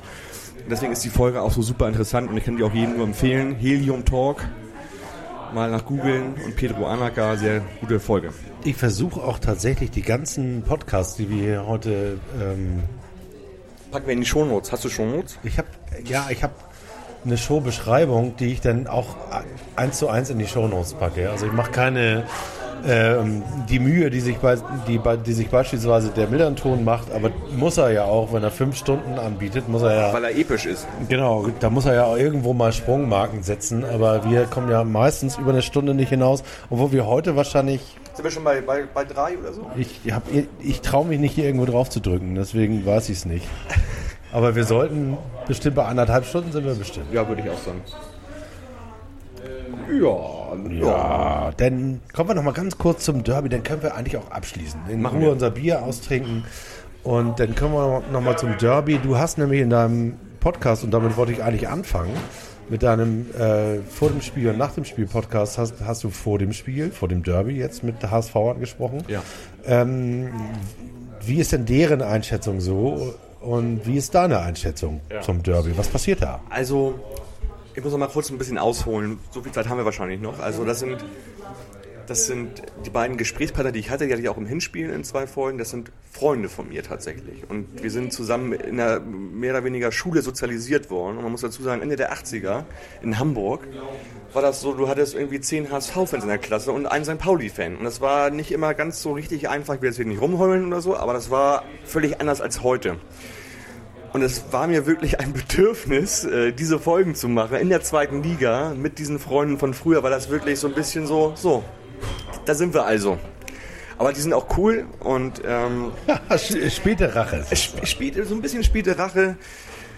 Äh, Ich habe Guido mit dabei gehabt. Guido ist wirklich, das ist jetzt jemand, der jetzt nicht unbedingt ins Stadion geht, aber der wirklich ein Fußballprofessor ist. Und zwar in also Fußball und noch ungefähr in neun anderen Sportarten. Also den kannst du nachts wachklängen, der kann dir über die NHL alles erzählen. Das ist wirklich, der ist so analytisch total top.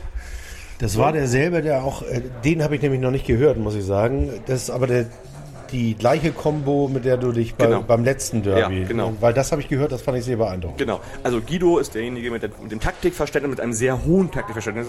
Den könntest du auch drei Stunden reden lassen. Das ist man manchmal, das weiß er aber auch. Er hat, er hat heute eine WhatsApp geschrieben. Ich halte mich am Montag kürzer. War nur seine Aussage. Also er, er war, aber er ist auch einfach wirklich guter Typ. Der weiß genau, was er da redet. Und Christian ist halt jemand, der äh, seit auch seit so wie ich seit fast 30 Jahren ins Stadion geht, der eher das über die Emotionen wahrnimmt und deswegen eine super gute Kombination, die beiden im Podcast zu haben. Und äh, deine Frage war, muss ich mal kurz überlegen. Die Frage war, was, was ist da passiert? Was waren so deren Erwartungen, deren Aussagen, was sind deren Befürchtungen und so weiter? Und auch deine, ne? Also was ist Ja. dein Blick Ja. auf das kommende Derby? Also um mal bei Christian zu bleiben, der das über so als, als Stadiongänger, Emotionen, so wie wir Bock haben, ins Stadion zu gehen, äh, der hat erstmal gesagt, erwähnt, wie, wie ruhig er gerade die mediale Vorberichterstattung findet. Die ist wirklich viel, viel ruhiger als zum Hinspiel tatsächlich. Was im Hintergrund läuft, wissen wir nicht, aber das irgendwie, anscheinend gibt es da so ein kleines Agreement irgendwie, das nicht so mehr stattfinden zu lassen wie irgendwie im September. Das war auch echt Nervkram irgendwie so. Also gefühlt ruhig und wir haben jetzt das Bedenken gehabt, naja, dann ist es jetzt vielleicht ruhig und knallt es vielleicht am Sonntag so richtig. Das wäre natürlich doof irgendwie, weil andersherum war es ja im September am Spieltag mega ruhig und entspannt und nichts los. Ja, da war ja auch der, der Druck der ganzen Stadt zu spüren auf beiden, beiden aktiven Fanszenen, dann sich nicht Ja, äh, sozusagen zu exponieren. genau. Ich bin dann ja auch zum Schluss mit im Fanmarsch von St. Pauli gegangen. Das waren ja also wirklich eine große Anzahl von Menschen und da war auch äh, aktive Fanszene, USP, war auch die Ansage gewesen, wir machen ja gar nichts. Wir gehen dahin und hier wird überhaupt nichts passieren. So. Wenn man sich die YouTube-Videos von damals anguckt, dann ähm, ist man auch wirklich beeindruckt davon, welchen Provokationen die, die einfach Ja. kalt lächelnd Genau. Das und war auch- winkend, äh, Das war auch so die Ansage vorher und haben Ja. die auch wirklich alle so durchgezogen. Total toll. ja sehr St. Paulianisch im Übrigen. Sehr ne, St. Paulianisch. Genau. Und also, ja, also wir waren der Meinung, jetzt ist, ist jetzt ruhig, ist schön, medial. Das erste, was heute Morgen war, dass er mir gleich irgendwie aus der Mopo eine Doppelseite geschickt hat, irgendwie, dass es dann doch wieder ein bisschen aufgebauscht worden ist und so weiter. Aber es geht wahrscheinlich auch nicht ohne. Ja, er freut sich auf, auf dieses Spiel. Er geht auch mit äh, auf dem Fanmarsch. Es wird einen Fanmarsch geben vom Dammtor aus, von den HSV-Fans. Äh, ja, treffen sich am Dammtor an der Moorweide als historische Stätte für den HSV. Die haben dort früher, ganz früher, äh, ihre Meisterschaften gefeiert. Tatsächlich, noch bevor es den Rathausmarkt als, als Spot gab. Deswegen ist das auch für die ein bisschen emotional aufgeladen und die werden von dort aus ihren Fanmarsch starten. Ich glaube, um neun ist schon Treffen dort und die werden dann Richtung Feldstraße gehen. Deswegen auch nochmal ein Appell an die St. Pauli-Fans, wer es noch nicht gelesen hat. St. Pauli-Fans werden am Sonntag kommen über U-Bahn St. Pauli oder U-Bahn Reeperbahn. Und nicht, über die Feldstraße, genau. Genau, und dann hatte ich auch gesagt, so, also ich könnte mir jetzt vorstellen, dass man dann den direkten Weg über Platten und Blumen geht. Und dann, ich, ich glaube eher nicht, weil die äh, Team Green will uns eher wahrscheinlich irgendwie so Ver Verbindungsbahn und so, äh, äh, weiß nicht, Renzelstraße dort hinten schicken, weil ja, das ist halt einsehbar. Also ähm, das heißt auch St. Pauli-Fans, die mit dem Auto kommen, sollten vielleicht nicht gerade dort langfahren tatsächlich oder generell Leute, weil das da gesperrt sein wird, weil, weil die ihren Fanmarsch da machen. So, und ansonsten, ja, er freut sich auf dieses Spiel und äh, geht davon aus, dass sie auch aufsteigen werden. Das ist komisch, ne? Gehen vi- viele HSVer davon aus oder ähm, habe ich ja mit dem Sivi auch alle Nase lang, dass er sagt, ja, wieso steigen wir auf? Und auch diese Geschichte hier mit Tschentscher, der, äh, der ja da mit dem HSV zu, zu deren Sponsoren in die Emirate geflogen ist Ja. und dann, dann gesagt hat, ja, und wenn der HSV aufsteigt, dann kann er auf dem Rathausmarkt, auf dem hier Balkon knickknack und dann hat ihm wahrscheinlich irgendein Atlatus gesteckt, du, sag mal, da gibt's noch so einen Verein, der kann auch aufsteigen. Und dann hat er gesagt, ach ja, scheiße, also St. Pauli kann auch gleich. Nein, wollen wir nicht. Und da fand ich ja die Reaktion von Oke wirklich auch, auch, auch wieder episch im Sinne von, sollten wir aufsteigen, werden wir uns überlegen, wo wir feiern, aber ich glaube nicht, dass das am Rathausmarkt sein wird. Ja. Und das war, das ist einfach sehr schön, weil das ist bei dir doch auch so, ja, bei St. Pauli gibt es auch eine große Fraktion, wahrscheinlich sogar die Mehrheit. Ich weiß gar nicht, würdest du gerne aufsteigen? Ich mag die zweite Liga sehr gerne, aber ich möchte, ich würde gerne, wenn es geht, dieses Jahr aufsteigen tatsächlich. Und ähm, ah, das sind immer so, das, da gibt es auch so viele, wenn man mal die letzten 30 Jahre sieht, es gibt so viele, früher wolltest du immer aufsteigen und das war einfach toll und wolltest auch aus der ersten Liga 89, 90, 91 nicht absteigen. Und dieses Spiel gegen äh, Stuttgarter Kickers, das 1-3 in Gelsenkirchen, war ja total schlimm. Und ich kannte auch nichts als erste Liga tatsächlich, weil das war mein Einstieg, erste Liga. Ne? Und Ja. drei Jahre ist für jemand, der elf oder zwölf Jahre alt ist, ist das eine Ewigkeit. Ja, ich kannte halt gar nichts anderes. Und die zweite Liga war für mich so, äh. ähm, ich bin gerne, also nochmal, ich bin gerne in der zweiten Liga, das ist entspannt. Ich würde mir wieder wünschen, dass es mehr Mannschaften gäbe wie früher, wie Oberhausen, Wattenscheid, Rot-Weiß Essen, das war wirklich toll, da bin ich gerne hingefahren. Mittlerweile haben wir halt auch so ein bisschen die Plastikisierung des, der zweiten Liga, ist ganz klar, und die No-Namisierung der zweiten Liga mit Heidenheim, Sandhausen, äh, das sind Mannschaften, ja, die sind da, aber sie geben mir emotional überhaupt gar nichts. So, und ich äh, würde mich freuen, dass wir einfach, wir werden jetzt mal reif, irgendwie aufzusteigen jetzt mal wieder. Und äh, wenn es kl klappt, durch Glück oder sportlich und ja, gerne. Das Mal bringt uns. den FC Bayern am Millantor zu haben, ist natürlich, hat natürlich auch was. Ne? Ja, also letztendlich ist es natürlich auch immer, klar, wir verstehen uns nicht, wir verstehen uns immer nur zu 50 Prozent als Fußballverein. Und da sind wir, glaube ich, einer Meinung, weil wir Da 50 sind wir Prozent anders füllen, als andere das füllen. Ähm, und trotzdem mag ich natürlich Competition irgendwie. Und deswegen würde ich gerne diese Saison einmal aufsteigen. Und äh, ich, ja, das wird alles wieder aufgebauscht, noch viel schlimmer, aber trotzdem, ich will das. Und Mike von unserer Monatssendung, der äh, viel bei uns auch sehr viel macht, sagt immer, das ist einfach eine Pufferzone zur dritten Liga, wenn du aufsteigst. Muss man ganz ehrlich so sagen, weil du bist auch schnell in der zweiten Liga, kannst du da unten reingeraten. Wir haben es selbst erlebt zweimal. Das stimmt. Aber du kannst wir halt ja nicht- auch erlebt, äh, direkt aus der ersten Liga. Kann man auch, aber wenn du erstmal in der ersten Liga bist, kannst du nicht direkt in die dritte Liga absteigen. Das ist der, das ist der Punkt das stimmt. dabei. Du hast eine Saison Puffer. Genau. So, um jetzt nochmal ein bisschen weiter zu gehen, also Guido, der zweite in der Sendung, der analytische, der hält es eher so mit Bernd Hoffmann, der sagt, wir haben einen Zweijahresplan. Woher der den nimmt, weiß ich gar nicht, weil der zweite ist ja zweite Liga, wenn man mal die ähm, Finanzen bei dem mal checkt, das ist äh, sehr komplex tatsächlich. Ich habe mich gerade mal eingelesen gestern, ich habe nur die Hälfte verstanden. Aber ich glaube, so ein zweites Jahr zweite Liga wäre für die überhaupt nicht gut. Also das könnte da, das ist dann wirklich eher so die blutige Klinge, Bleeding Edge ist das, glaube ich, wenn die nicht aufsteigen diese Saison. Das glaube ich auch. Das so, die, glaube ich auch. Also die das machen gerade so, wieder, wieder, die, wieder diese, diese, was nicht, Fananleihe, da müssen genau, sie bis so die Glasgow Rangers äh, Genau, Geschichte. die müssen bis zum bestimmten Tag im März 17 Millionen haben. Jetzt hatten sie zwischendurch, weiß ich nicht, 7, 8 Millionen. und die haben schon alle, alles verkauft, was sie haben tatsächlich. Die haben nichts mehr. Also äh, die haben halt nur noch ähm, Opa Kühne irgendwie und die müssen sie dann halt ein bisschen lassen. Die werden nicht zwangsabsteigen. Dafür ist Hamburg zu stark. Da werden genügend Leute sein, die das irgendwie auffangen. Aber die sind finanziell gesehen, so wie ich das nachgelesen habe, am Abgrund tatsächlich. Das glaube ich auch, und das ist ja auch das Schöne. Also, wenn ich so mit Sivi darüber blogge, ne, der, der sieht das wirklich nur so ausschnittsweise. Ne? Also, der versteht zum Beispiel nicht, wieso der HSV im letzten Sommer Fiete Arp für zweieinhalb Millionen verkauft hat. Das als Erfolg wertet, dass er ihn für zwei Jahre zurückverliehen hat, bekommen hat für schmale Kohle.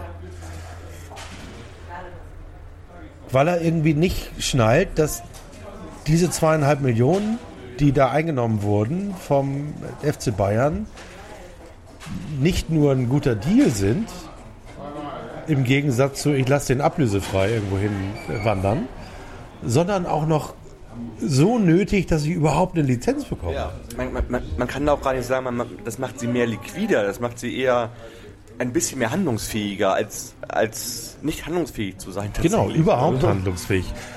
Genau, Und also ja. Das wäre ja, um auf das Derby zurückzukommen, auch einer der Punkte, von denen wir ja als äh, der sozusagen als der nominelle Underdog, der wir ja auch tatsächlich immer sein müssen, um ein gutes Spiel zu machen. In dem Moment, wo wir Favorit sind, geht es ja regelmäßig in die Hose. Jo.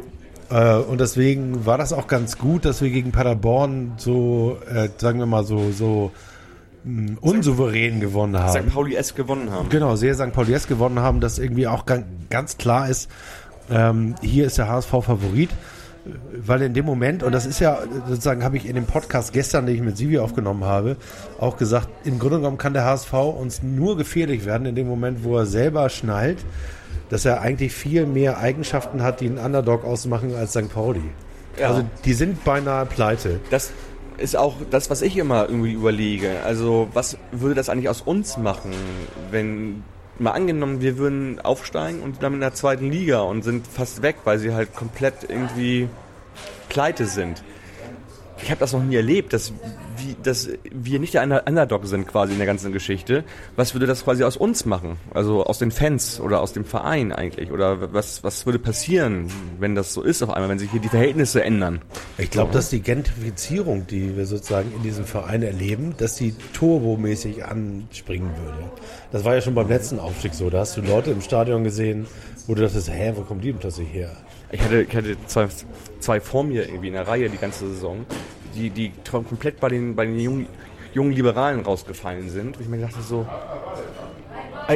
die waren cool, die sahen nur so aus. Also da war ich auch sehr oberflächlich. Also wenn ich dann so in meinem äh, Siegesrausch mal Bier auf die hab regnen lassen, weil die vor mir saßen, ich stand ja, waren die trotzdem cool. So, aber ich dachte so, was meinen die hier? Was, was, was ist denn mit denen hier irgendwie so? Ne? Und warum stehen die nicht? So, weil alle stehen.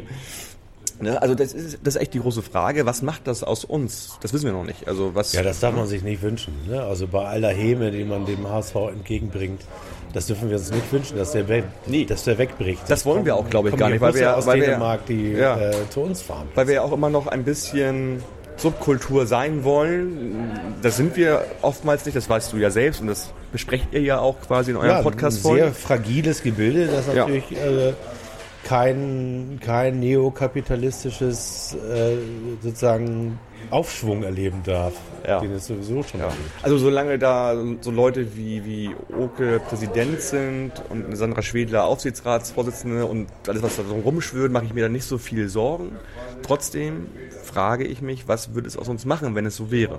So. Und das, die, die Frage und die Antwort vertagen wir auf nächstes Mal und feiern zum Schluss nochmal ganz, ganz schnell Sandra ab, weil ich äh, ihren Vorstoß, ähm, bei dem ich auch, ja, ich weiß das gar nicht so genau, aber ich stelle mir vor, dass sie den gar nicht, dass sie schon wusste, dass sie da Reaktionen bekommt, aber dass das so weite Kreise zieht, ähm, die vollkommen normale und in Ordnung stehende Forderung, dass es mehr Frauen im, äh, im Management und in Aufsichtsräten von Fußballvereinen, von Profifußballvereinen gibt, äh, dass das so weite Kreise zieht Und dass sie sich da sozusagen, dass sie da sich auch nicht ins Boxhorn jagen lässt und da irgendwie Nee. sich gerade macht für, finde ich ganz, ganz großartig. Genau. Und du hast ja auch gesehen, wie sich dann die Kommentarspalten gefüllt haben von Engels und Völkers äh, Führungsriegen quasi, die da als weiße mittelalte Menschen reingeschrieben haben, was da alles so passiert ist. Ne? Also so ein, schon erschreckend irgendwie so. Also nur weil sich einfach mal eine Frau äh, da positioniert, irgendwie so denken alle, ähm, ihr Feld ist irgendwie in Gefahr. So und das ist halt erbärmlich. So. Ja, wie ein Freund von mir und eine Freundin von mir sagt, ähm, in dem Moment, wo sich äh, die Mehrheitsgesellschaft in Form von alten weißen Männern provoziert fühlt, kann die wirklich sehr, sehr unangenehm und eklig werden. Und wir beide kriegen das ja sozusagen als, als, als ähm, weiße, hetero Männer über 40 ja nicht mit. Also Nee, wir, wir, sind, ja leben unverwundbar. wir leben ja in einer, in einer quasi komfortablen Blase ja Genau. eigentlich. Aber das ist auch für mich immer Ansporn, das dann immer auch viel, viel mehr zu reflektieren, als wenn ich diesen Komfort nicht hätte. Also das ist mir wichtig. ja. Also wie gehen Schwächere damit um? Wie gehen Leute damit um, die halt nicht der Norm entsprechen tatsächlich halt so. Also ich kann mich ja überall bewegen und ich habe ja kein, ich hab nichts auszustehen. Und trotzdem ist es dann, finde ich, dann bist du gerade in der Pflicht, finde ich, das zu reflektieren und zu gucken, wie es für die, denen es nicht so gut geht, besser laufen kann. So. Dann einigen wir uns drauf, dass wir äh, alleine dafür, dass wir diese Themen weiter in die Republik tragen können, dass wir dafür aufsteigen dürfen. Ja, das ist ja auch das, was Oko immer wieder sagt. Also wenn wir unsere gesellschaftlichen Pflichten, die wir uns selbst auferlegen, halt multiplizieren, transportieren wollen, dann brauchen wir mö- größtmöglichen, größtmöglichen sportlichen Erfolg, um das halt in die Welt zu tragen. In der dritten Liga wäre es halt nicht ganz so einfach. In der zweiten Liga geht das und in der ersten Liga wäre es nochmal was ganz anderes, auch überregional, national, weltweit wahrgenommen zu werden. Okay, dann müssen wir also in drei Jahren europäisch spielen, um das noch weiter tragen zu können. Das ist ja immer noch mein großer Traum. Also auch wenn, ich habe ich hab wirklich eine Bucketlist zu Hause, die wirklich physisch da dort hängt und da steht schon seit drei oder na, seit fünf Jahren drauf. Busreise nach Helsinki zur Qualifikation zur, wie heißt das mittlerweile, Euroleague, glaube ich. Ne? Das steht da. Und ich möchte mit dem Bus nach Helsinki fahren, um einmal diese scheiß Qualifikation zu spielen. Das wäre mein größter Traum. Okay, alles klar, dann einigen wir uns darauf. Der erste Schritt ist ein Sieg gegen den HSV. Äh, mein Tipp hatte ich ja schon gesagt. Was hattest du gesagt? Ich habe ich hab 2-0 gesagt, du hast 3-0 gesagt. Ich hab ne? 3-0 gesagt, Silvia okay. hat gesagt, eigentlich 1-0, aber dann doch 0-0. Sie ist Doch 0-0, aber 3 zu 2 hat sie ja auch Ach, noch 3 zu gesagt. 2 hat sie Äh, gesagt, Dann schon. muss sie einen ausgeben. Also beim 3 zu 2 sind wir alle in der Domschenke. Beim 3 zu 0 äh, gehe ich nicht nach Hause und warte ab, bis die Weinbar zumacht. Und beim 2 zu 0 auch. Also ich habe mir tatsächlich für Sonntag, ich habe ja erzählt vorhin, dass ich immer nach dem Spiel sehr schnell weg bin, komplett den ganzen Abend freigehalten, aus Gründen, weil man halt nicht weiß, was so passiert und es ist dann auch so once in a lifetime vielleicht so. Das stimmt. Da muss ich noch mal ganz kurz mit meiner Frau sprechen, wie wir Da das organisieren. Ja. Also, vielen Dank, Heini, dass du da warst. Hat mir echt viel Spaß gemacht. Hat mir auch sehr viel Spaß gemacht. Und ähm, bei uns kommt immer im Abspann das ganze Stadion. Dann könntest du die Nummer 1 der Stadt sind wir, die Nummer das- 1 der Stadt sind Ja. wir. Ich so mitsingen, Ja, du glaubst gar nicht, wie schlecht ich singe. Also ich singe nicht schön, aber geil und laut. Also das so, ne? so. Du kennst ja diesen, diese Zeile aus dem Lied von, oh Gott, von Westernhagen ist das glaube ich sogar. das ist von Westerhagen. Oha. Wir sind, singen nicht schön, sondern geil und laut. Das ist sogar, ach, da gibt es auch noch eine schöne Geschichte, aber die Anekdote erzähle ich später. Ähm, wir singen jetzt nicht schön, sondern geil und laut, das ganze Stadion. Das ganze Stadion. Das ganze Stadion, das ganze Stadion, das ganze Stadion. 19 Uhr 10, St. Pauli verkratzt.